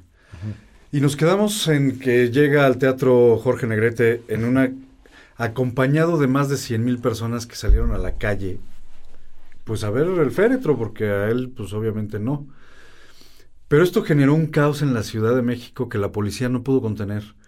Hubo desmayos, hubo golpes, hubo Bueno. atropellados, pisados, pues. ¿Sabes? Era cosas impresionantes. A las mujeres embarazadas su familia les ocultaba la muerte para evitarles la impresión y que hubiera partos prematuros. Impresionante. Imagínate. Sí, fue... Era tal la, la conmoción de la gente que mejor ni le digo, ¿no? No vaya a ser. Y tú ves las imágenes de, en ese entonces de las películas, del entierro, y ves mujeres histéricas llorando. Sí. Ves a la gente llorando. De de veras, se había muerto Pedro Infante. Sí, sí, sí, y, y- y cantando. ¿no? Al, paso del, a al paso del féretro, la gente cantaba las canciones, le cantaba sus canciones a Pedro Infante. Mira, en el transcurso se desmaya Irma Dorantes. María Teresa Infantes, su, su hermana, sufre no uno, varios desmayes. Su mamá, doña Cuquita, casi le da un infarto. No aguanta la muerte de Pedro Infante y meses después muere. Sí. Con una cosa muy fea que le hizo Matuk, pero... Que ahorita vamos para allá. Luego, hablando de Antonio Matuk, su representante de Pedro Infante, sufre un infarto y lo tienen que trasladar al, Al al hospital. hospital. A su velorio llegan todos. Cualquier cantidad de gente llegó al velorio de Pedro Infante. Oye, pero ¿qué tal? Antes de llegar, la, la policía ya es desbordada, tiene que dar macanazos, hay un policía que se la cobra a la gente, muchos pleitos, muchos... Ha- Había, o sea, era incontenible la, la gente. Y, y- y queda claro que era incontenible porque se había muerto Pedro Infante. O sea, yo, yo recuerdo eh, eh, en la historia de, de- de personajes de los que hemos hablado, pues sí, sepelios multitudinarios, ¿no? Agustín Lara, Jorge Negrete, Cantinflas, pero como el de Pedro Infante era como todos juntos, todos al mismo tiempo, ¿no? Hay una escena de Cantinflas ahorita que lo mencionas, haciendo guardia ahí eh, ante la tumba de Pedro Infante. Sí, sí, sí. Y, y bueno, dice la leyenda que ya que llegan al, al Panteón Jardín, mientras están entrando y tal, se oía sobre una lápida a alguien cantando como Pedro Infante.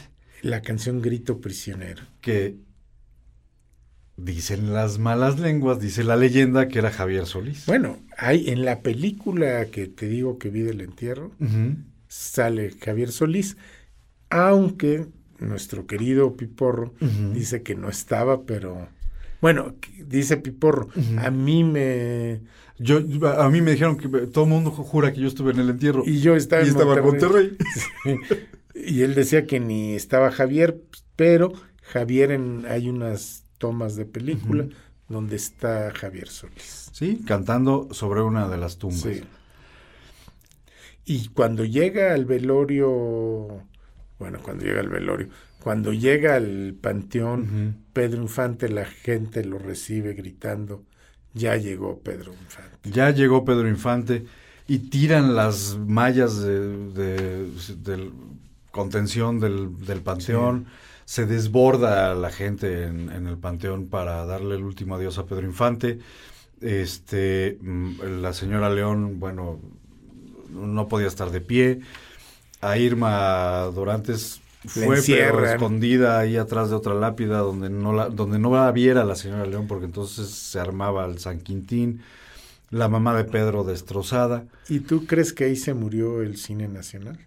Yo no sé si ahí se murió el cine nacional, pero La porque- época de oro. Yo creo que no, porque des- eh, después de Pedro siguen Javier Solís y sigue eh, los no- Antonio Aguilar y Pero en la época de oro, no sé. Yo creo que yo a lo mejor empieza el declive. Eso sí sí creo, pero que ahí se termine no, porque todavía estaba Toño Aguilar, este estaba eh, eh, gente con la que Pedro actuó que seguían siendo grandes estrellas del cine nacional y que, y que hicieron después películas muy valiosas, la misma María Félix, ¿no? Entonces, yo, a lo mejor el declive sí. Lo que sí te puedo decir con toda certeza es que no hubo y no ha habido hasta hoy alguien en el cine o en la música mexicana como Pedro Infante. ¿qué oímos? Para entrar a dos, que no se nos vayan, porque hay No. dos temas que es muy, que van a ser interesantes. Vamos a tratar el tema de la rapiña. De la rapiña y de la herencia. Exacto. Qué barbaridad. Prepárense para oír una historia de terror verdadero. Pero mientras, la vida no vale nada, ¿te parece? La vida no vale Tarde, pero sin sueño. No le hace que nazcan chatos con tal que resollen bien.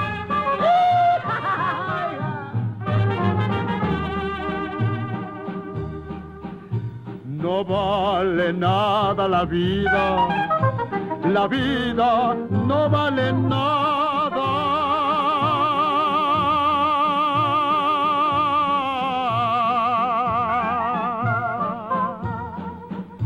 Comienza siempre llorando y así llorando se acaba. Por eso es que en este mundo la vida no vale nada. Bonito León, Guanajuato, la feria con su jugada.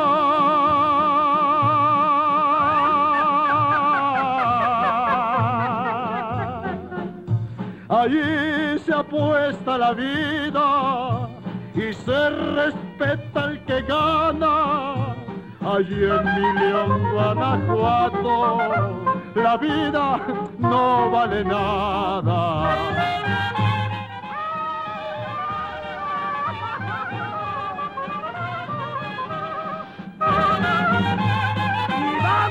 Muriendo todos que están enterrando gratis, señor.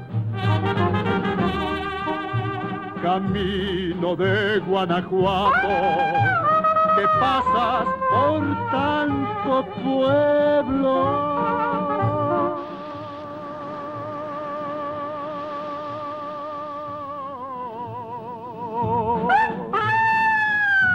no pases por Salamanca, que allí me hiere el recuerdo.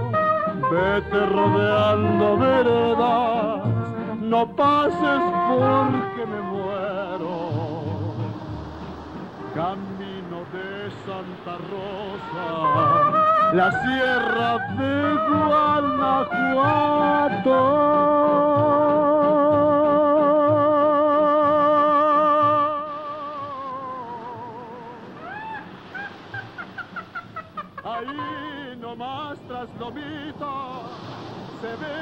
Dolores Hidalgo. Yo allí me quedo paisano, ahí es mi pueblo adorado.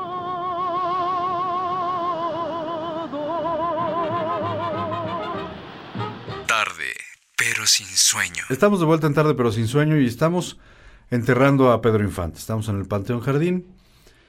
Pero, Fer, mientras esto pasaba, o sea, mientras Pedro Infante iba del, del- lugar del accidente, del, de la- del forense, a su casa de Yucatán, de su casa de Yucatán al Teatro Jorge Negrete, y del Teatro Jorge Negrete al Panteón Jardín, pasaron muchas cosas. Bueno, eh, quiero decirte que eh, era muy rico Pedro Infante en ese momento.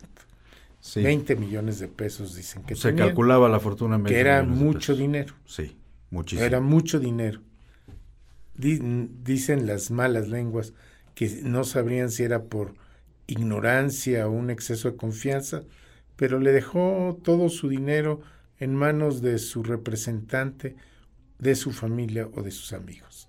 Y mientras, como tú bien dices, estaba el entierro, el dolor, su hermano José Infantes, sin consentimiento de nadie, se va a la casa de Coajimalca, De Coajimalpa, sí. que ya la, de la que hemos hablado, que era su uno de sus orgullos. Sí, ¿no? claro. Y se lleva todo lo que puede. Todo. Trajes de... las películas, fotos, recuerdos, joyas, coche, todo. Su hija, más o años más tarde, Lupita Infante Torrentera, hija de Pedro, Ujú. Decide fundar un museo en Guamúchil y le pide a su tío que si le da algo y ¿qué le va a dar? Nada. Nada, se los vende. Se los vendió.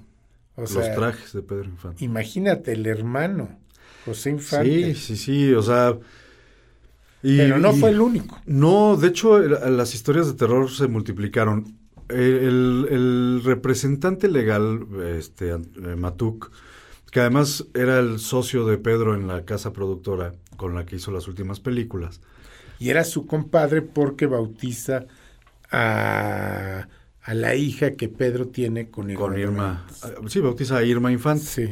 Este, bueno, pues este cuate, la historia de terror empieza antes de que, Pe- de que Pedro muera. Pedro era un cuate que no, o sea, no traía dinero y no, más bien sabía que tenía y entonces mi hija necesita un coche. Matuk, cómprale el coche, Sí. ¿no? Oye, que Irma, que la casa de Mérida. Matuk, cómprale la casa. Nada más que Matuk lo ponía todo a su Todo nombre. a, a su, a su propio nombre. Entonces, cuando Pedro muere y la familia pues, va a ver el patrimonio, ver la herencia y tal, pues todo era de Matuk. Todo. Todo.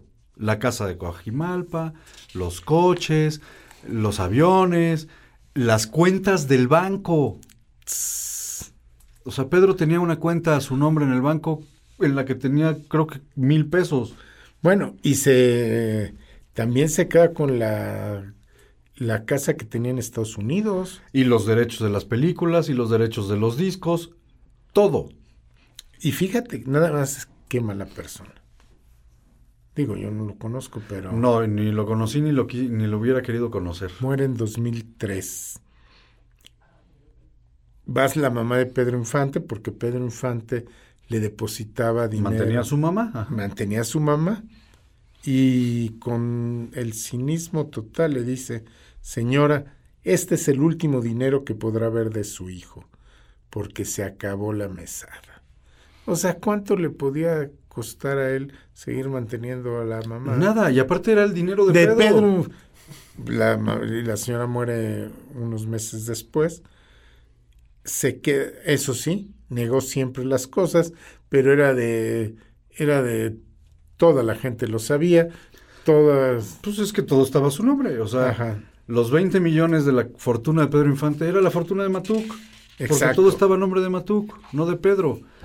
Pero además del señor Matuk, otro personaje en Mérida, Yucatán, que fue el que le vendió la casa de Mérida eh, a Pedro. que este, se la hizo a Irma Dorantes. se la, se la- se la- la compró para Irma Dorantes. Pues Irma Dorantes se quedó sin casa porque resulta que para Pedro al cuate, el, que, el cuate al que le compró la casa era su hermano, su así, brother. Ruperto Parado. Ruperto Hay que Parado. decir el nombre. Ruperto Parado. Su Prado, cuate, Prado, su- Prado. Prado, perdón. Su cuate, su brother, hermano del alma, pues puras habas. O sea, el contrato fue de palabra. Pedro llegó y le dijo, véndeme tu casa. Sí, compadre, ¿cómo no? ¿Cuánto quieres? No, pues 10 mil pesos. Ahí están los 10 mil pesos. Oye, los contratos. Ah, luego vemos las escrituras. Tú no te preocupes. Ahí está el dinero. Cuando muere Pedro, lo primero que hace este hijo de su Prado es llegar a la casa y decirle a Irma, mi reina, pa' afuera porque la casa es mía. Oye, pero si Pedro te la compró, no, nunca me la pagó, las escrituras están a mi nombre. Te la pagó en efectivo, yo lo vi, nunca me la pagó. Y que desaloja Irma Dorantes. Y que se queda con la casa. Una casa que además, la, tanto la casa de, Coaj- de Coajimalpa como la casa de, Mérida son historias tristísimas. ¿Para qué se las quedaron si iban a hacer lo que hicieron con ellas? Exacto. Hoy las bueno, la Coajimalpa la dejaron. La abandonaron, la compró últimamente una transnacional que hizo un, un centro comercial ahí y les valió gorro. Y la de Mérida la están rescatando, gracias a Dios llegó alguien que la quiere rescatar. La hicieron hotel. O sea, el cuate este, Prado, se la vendió a otro que la hizo hotel. Y la dejó morir. O sea, un hotel no no de mala muerte, de pésima muerte. Hasta que de plano lo vendió. Lo compró un señor en 3 millones de pesos. Compró la propiedad. Y la está rescatando. La está rescatando como hotel, pero la está dignificando. Entonces, lo que era el cuarto de Pedro Infante, lo hizo museo. Un pequeño museo, con lo que pudo conseguir, y el resto es un hotel. Pero es la casa de Pedro Infante. Entonces la revivió, revivió las albercas, repintó los cuartos, recondicionó toda la casa. Y hoy es un hotel en Mérida. No es un hotel lujosísimo, porque el- la casa no daba para ser un hotel lujosísimo, pero la está recuperando. Cosa que no pasó con la casa de Coajimalpa, que ¿para quién demonios fue? Para nadie. Pues para quién trabajó Pedro Infante para sus este ampones amigos. Totalmente, ¿no? Entonces eso es tristísimo, pero resulta que la señora eh, León, la primera esposa, María Luisa León, se, se mete a un pleito con Matuk por la herencia, ¿no? Pero pleito de muchos años, creo que 10 o 12 años eh, duró el pleito. Y cuando ya el juez iba a sacar la resolución para que ella fuera la albacea del- del- de, de Pedro Infante, dos meses antes de la resolución se muere. Uf. Entonces los hijos, pues siguen el pleito, ¿no? Y, y los hijos se quedaron, hoy, hoy son dueños de las regalías, pero lo único que tienen son las regalías. Bueno, las pues no es casas, los coches, los aviones, No, las pues- cuentas del banco, todo eso se lo quedó Matuk. Y se lo heredó quién sabe a quién. Imagínate tanto esfuerzo, tanta, ahora sí, tanta vida echada adelante y te quedaste sin nada. Sí, sí, y además, qué triste que una persona que daba todo se haya quedado sin nada. Se haya quedado sin y nada. que su familia no tenga nada. Por, por gente abusiva co- con la que convivió de buena fe. Y porque todo lo hizo de buena fe. Sí, sí, sí, ¿no? Entonces, es tristísimo, pero ¿qué te parece si oímos un- alguna, más, alguna canción más y regresamos a hacer una conclusión de Pedro Infante? Necesito dinero. Pero mucho dinero.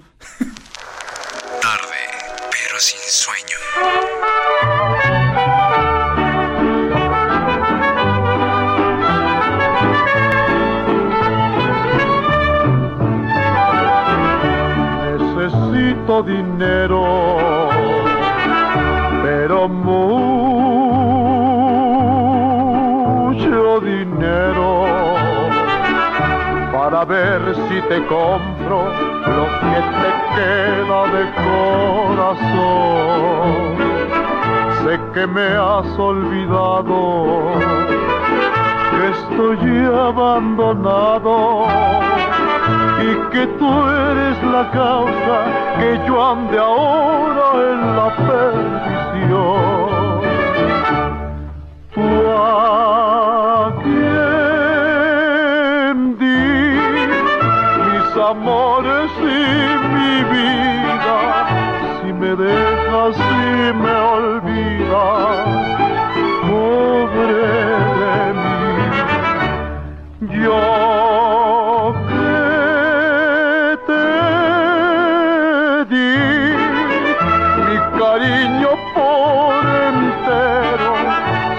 cambias por dinero, pobre de mí.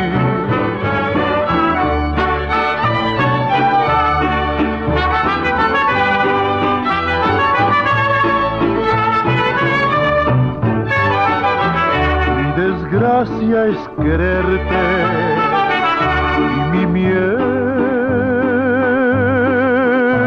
perderte, te llevo en el alma, no más tu nombre se pronuncia. No me des al olvido, por favor te lo pido pues el daño que me hagas con sangre de otro podría cobrar.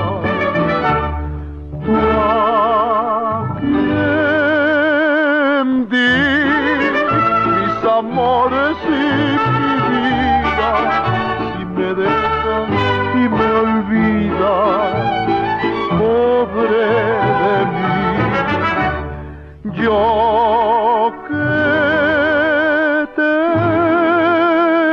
di mi cariño por entero si me cambias por dinero pobre de mí Tarde, pero sin sueño. Estamos de vuelta en tarde pero sin sueño. Y hoy terminamos con una serie muy especial sobre Pedro Infante. La máxima figura de México, Fer. La máxima figura artística de México. Yo también creo que sí. Fíjate, tan es así, yo te puedo decir ahorita nueve grupos de rock actuales que hacen cosas de Pedro Infante. Escanana Pancha, Osito Carpintero, Antidoping, Liquid, bueno, Nana Pancha, que canta el ska de Nana Pancha, Ujú. Liquids, que canta el Osito Carpintero, Antidoping, famosísimo, Los Chetes, Radio Catoche, Graffiti 3X, La Calzada de los Muertes, Pedro Infante Ska, Torcidos Monkeys Dreams, muchos grupos, o sea, es actual Pedro Infante, o sea, Y las películas las siguen pasando. Con esto que te digo, te das cuenta de que los jóvenes siguen ¿Eh? estando, tienen a Pedro Infante. Ayer que estuvimos en Tehuacán, fuimos a comer a un restaurante, este, y en la, en la sección, en la parte donde están los baños, hay una colección de fotos de México eh, históricas, ¿no? Está la, la famosa foto de, de Pancho Villa y, y Zapata en Palacio Nacional, este, otras de los trenes, en fin, varias fotos, muy bonitas fotos y de gran formato. Pero yo creo que el 80% de las fotos que había eran de Pedro Infante. Infante. En A Toda Máquina, en, este, en, en Nosotros los Pobres, en, o sea, Pedro Infante, ¿no? Vestido de charro, vestido de mecánico. Vestido Bueno, hasta el famoso santo de los narcos, ¿no? Ah, esa es, esa es una historia para los que no lo sabían. Ustedes saben que los narcotraficantes tienen un santo y hasta tienen su capillita en Tijuana y todo, que se llama, que se llama Malverde. Bueno, cuando surgió todo este tema de Malverde y tal, pues Nadie había que darle conocía. una figura, porque nadie lo conocía, ¿no? Nadie sabía físicamente cómo era. Y entonces el cuate que le da figura, que le da forma humana a esta leyenda de Malverde, toma como modelo a Pedro, Infante. Pues era el santo de México. Entonces, Malverde es el santo, como dice Fer, es el santo de México, porque es Pedro Infante. Exacto. ¿no? Su representación física es Pedro Infante. Y Pedro Infante, como Elvis Presley, como muchos otros, no muere. No, Y no, la no. verdad no muere, porque toda la gente lo sigue recordando, sigue oyendo, sigue oyendo sus canciones. Sí, y, y sigue, sigue oyendo sus canciones y sigue habiendo imitadores y sigue habiendo sketches en los que interviene la figura de Pedro Infante. Este, seguimos recordando. Hoy hay una frase que todo el mundo dice que es: Pues si ya sabes cómo soy, ¿para qué me invitas? Es parte de una película. Es parte de una película de Pedro Infante. De- lo dice la tucita famosa. Que tú- quiero decirte que cuando el primer accidente de Pedro Infante, la primera que va a visitar a, a Pedro Infante es la Tucita. Y Pedro Infante le dice a la mamá de la Tucita siempre que pues ¿por qué no se la heredaba? ¿no? Sí, que por qué no se la dejaba, la dejaba este, ser su hija, adoptarla. Entonces, pues, la mamá decía ni loco. Pues Pero siempre tuvo mu- fue muy cariñoso y siempre tuvo una relación con la famosa Tucita. Sí, y, y la frase viene de ahí, de la tucita dice, pues si ya sabes cómo soy, ¿para qué me dejas sola? ¿No? Exacto. Y es una frase que hoy seguimos diciendo. Y es una frase que surge de una película de Pedro Infante. De verdad Bueno. es un... Fue la de Pepe el Toro. Claro, ¿no? Este, y así muchas. Y, y ya, y, y ya me acordé ahorita de Sara García, y- pero ya nos están comiendo el tiempo. Pe- este, Fer, una conclusión sobre Pedro Infante. Pues lo que te decía es el, pienso que es el más grande artista mexicano con más carisma y con más cercanía con el pueblo de México. Yo, yo estoy de acuerdo. No era la mejor voz que ha tenido México. No No, era- era el mejor actor que ha tenido México. Pero sí es, y era, es y sigue siendo el más grande porque conectó con el público. Y con el público en todos los niveles, porque desde la persona más rica hasta la persona más pobre saben quién es Pedro Infante, les gusta Pedro Infante. Bueno, sigue vendiéndose los discos de Pedro Infante en una cantidad enorme. Así es. ¿no? Con eso, La gran cantidad de los una gran cantidad de mexicanos el día del cumpleaños ponen las mañanitas con Pedro Infante. o las golondrinas con Pedro Infante. Cuando alguien se va. Sí. ¿no? Entonces sí, yo estoy de acuerdo contigo. Son Es- muy tristes las golondrinas, no las vamos a saltar. Sí, yo creo que mejor recordamos a Pedro ya nos Infante. vamos. Recordamos al Pedro Infante alegre, Sí. dicharachero, este, nieto de, de Sara García, ¿no? Este, que tú sabes que es- la última anécdota, no la puedo dejar de contar, perdónenme la vida. Cuando filman los tres García, ya están todos listos en el set y Pedro Infante no llegaba. Y Sara García montada en pantera. ¿no? Y no llegaba, y no llegaba, y no llegaba, y no llegaba, y no llegaba. Total, para no hacerte el cuento largo, no llegó. Sara García mandó a la fregada a Ismael Rodríguez y se fue a su casa. Al otro día, llega Sara García al, a- al- al llamado, este, y ahí está Pedro Infante, y va Sara García, como en las películas, y le pone una regañiza, y le dice, mira mocoso, aquí tú no eres nadie. Tus llamados son lo más importante. Y si no eres capaz de entender que el llamado es a una hora por una cuestión, nunca vas a ser nadie. No eres ni actor ni nada. Déjate de payasadas. ¿no? Se da la vuelta y se va.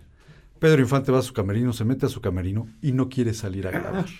Ah, Y entonces Ismael Rodríguez sube y le llora y le dice no, y no, y no, y no. Y entonces sale Ismael Rodríguez desesperado y le dice a Sara García, por favor, Sara, sube a convencerlo. No, yo que voy a convencer a ese mocoso. Por favor. Bueno, pues total, ¿no? Ahí va Sara García. ¿Qué pasó, muchacho? ¿Por qué no quieres bajar? No, pues porque yo con usted, no, yo no quiero actuar con usted porque me va a hacer chiquito, me va a hacer menos. Soy un inútil, no, no usted es una gran actriz y yo no soy nadie. Y entonces Sara García le dijo, mira, vamos a hacer una cosa. Yo te digo si lo estás haciendo bien o mal. Es un gesto que lo vemos en las películas. Si yo te guiño un ojo, es que vas muy bien. Si yo no te guiño un ojo y te hago una mueca, entonces que vas mal. ¿Te parece? Y lo convence. Y si tú te fijas en las películas, en las primeras películas de, de Sara García y Pedro Infante, que son los tres García, vuelven los García, etcétera, la abuela le guiña un ojo.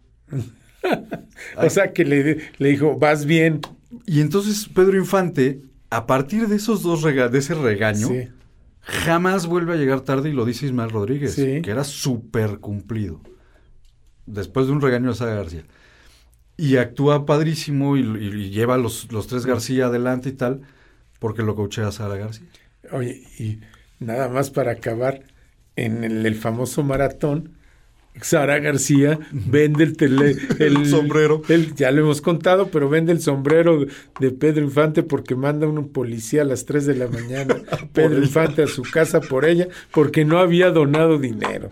¿Y sabes que vivían cerca? Ah, no, no sabía. Vivían, haz cuenta, una cuadra uno del otro. Entonces dice Sara García que todos los años, que en cada cumpleaños de ella, llegaba Pedro a cantarle las mañanitas montado a caballo.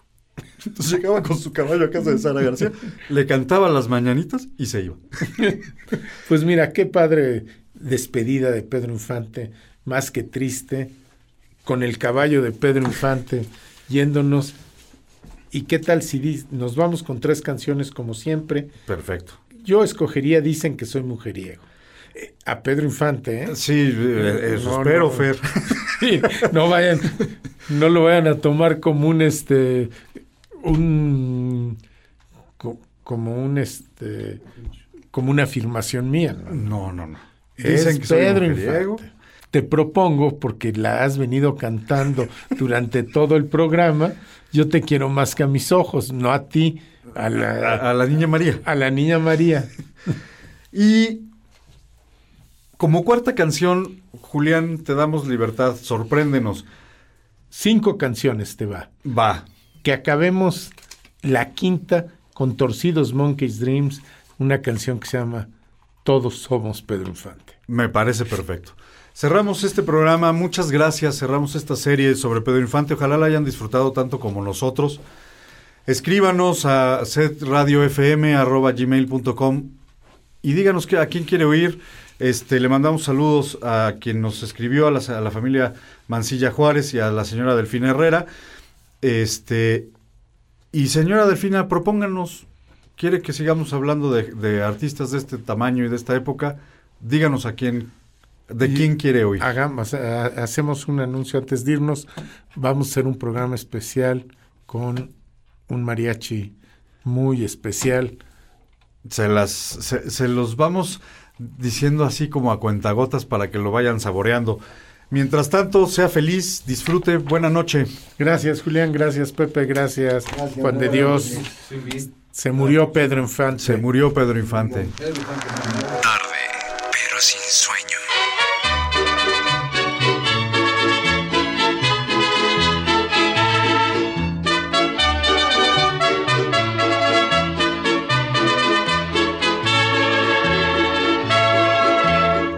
Dicen que soy mujeriego, no lo puedo remediar. Por eso sufro y reniego, ¿pa' qué lo voy a negar? El matrimonio es tan bueno que consuela todo mal. Yo por las morenas peno y por las rubias igual.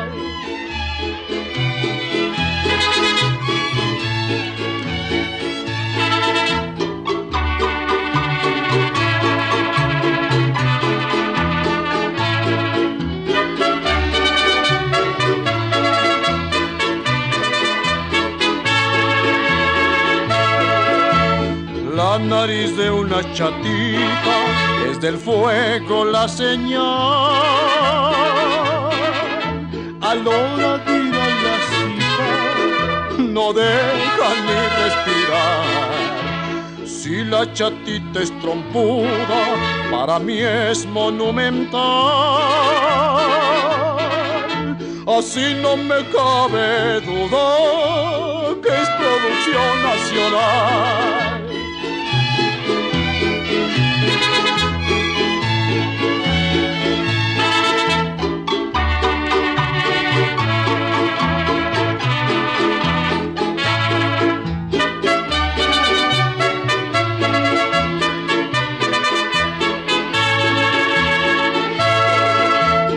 Entre mis dulces amores, uno vale mucho más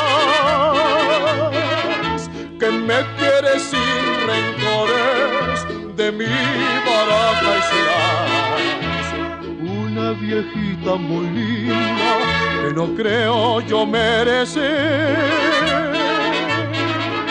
Con su corazón me brinda el más divino querer.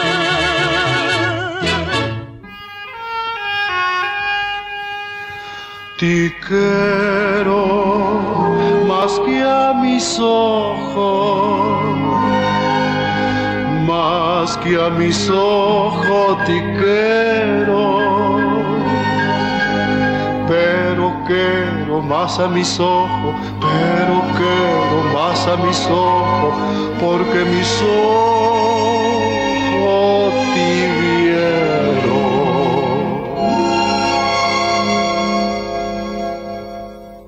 Te quiero más que a mis ojos, más que a mis ojos te quiero,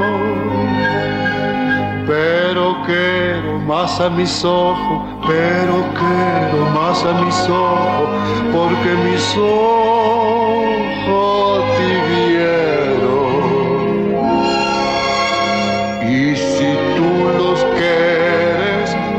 Sin triego, niña, pues ya sabes que eres tú, para que enquero mis ojos. Te quiero más que a mis ojos más que a mis ojos te quiero, quiero más a mis ojos, pero quiero más a mis ojos, porque mis ojos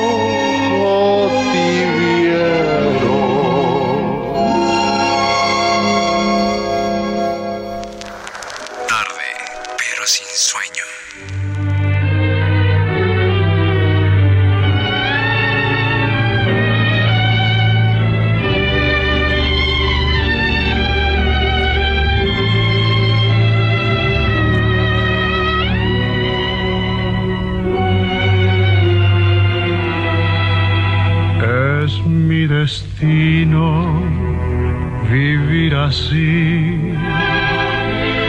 triste agonía, vivir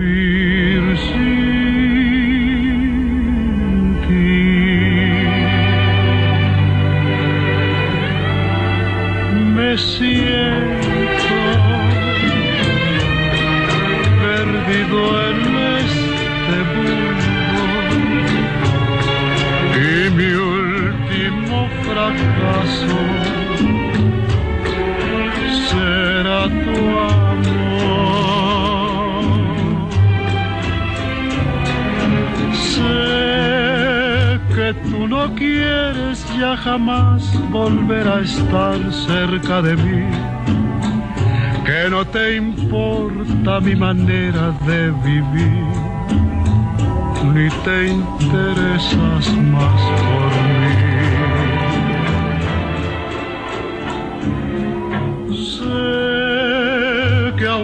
Yo muera, tú jamás podrás saber lo que sentí en mi agonía de vivir lejos ti. Llorando estoy. Tú serás mi último fracaso. No podré querer a nadie más. Ya te perdoné porque lograste hacer feliz mi corazón. Y aunque no vuelvas a brindarme tu calor, tuyo es mi amor.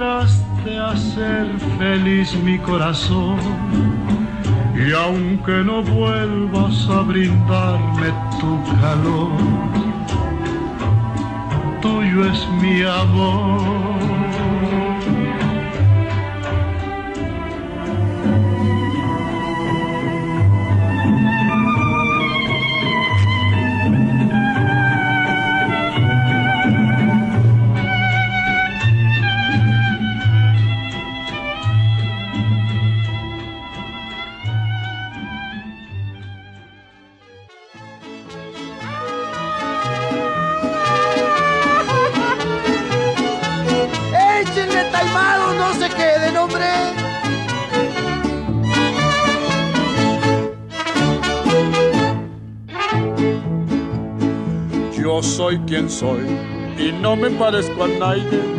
Me cuadra el campo y el chiflido de sus aires. Mis compañeros son mis buenos animales. Chivos y mulas y uno que otro viejo güey. Un cuervo azul y un puerco color naranja cantaban juntos, qué bonita es la parranda. Y un feo caimán a un zorrillo le gritaba: Jardín de flores, ya no me eches tanto olor. El coyote es matrero y abusado el tejón, manso y noble el cordero y el cochino col. El gañán es ladino y el ranchero simplón y el endino vaquero, holgazán y dragón. A veces quisiera ser tortuga para correr, caballo para volar, montaña para viajar, pescado para trabajar, chaparro para crecer, jumento para no cargar, valiente para no pelear, borracho para no tomar y fiel como la mujer. Como esto no puede ser, me aguanto que voy a hacer. Yo soy quien soy y no me parezco a nadie. Me cuadra el campo y el chiflido de sus aires. Mis compañeros son mis buenos animales. Chivos y mulas y uno que otro viejo güey.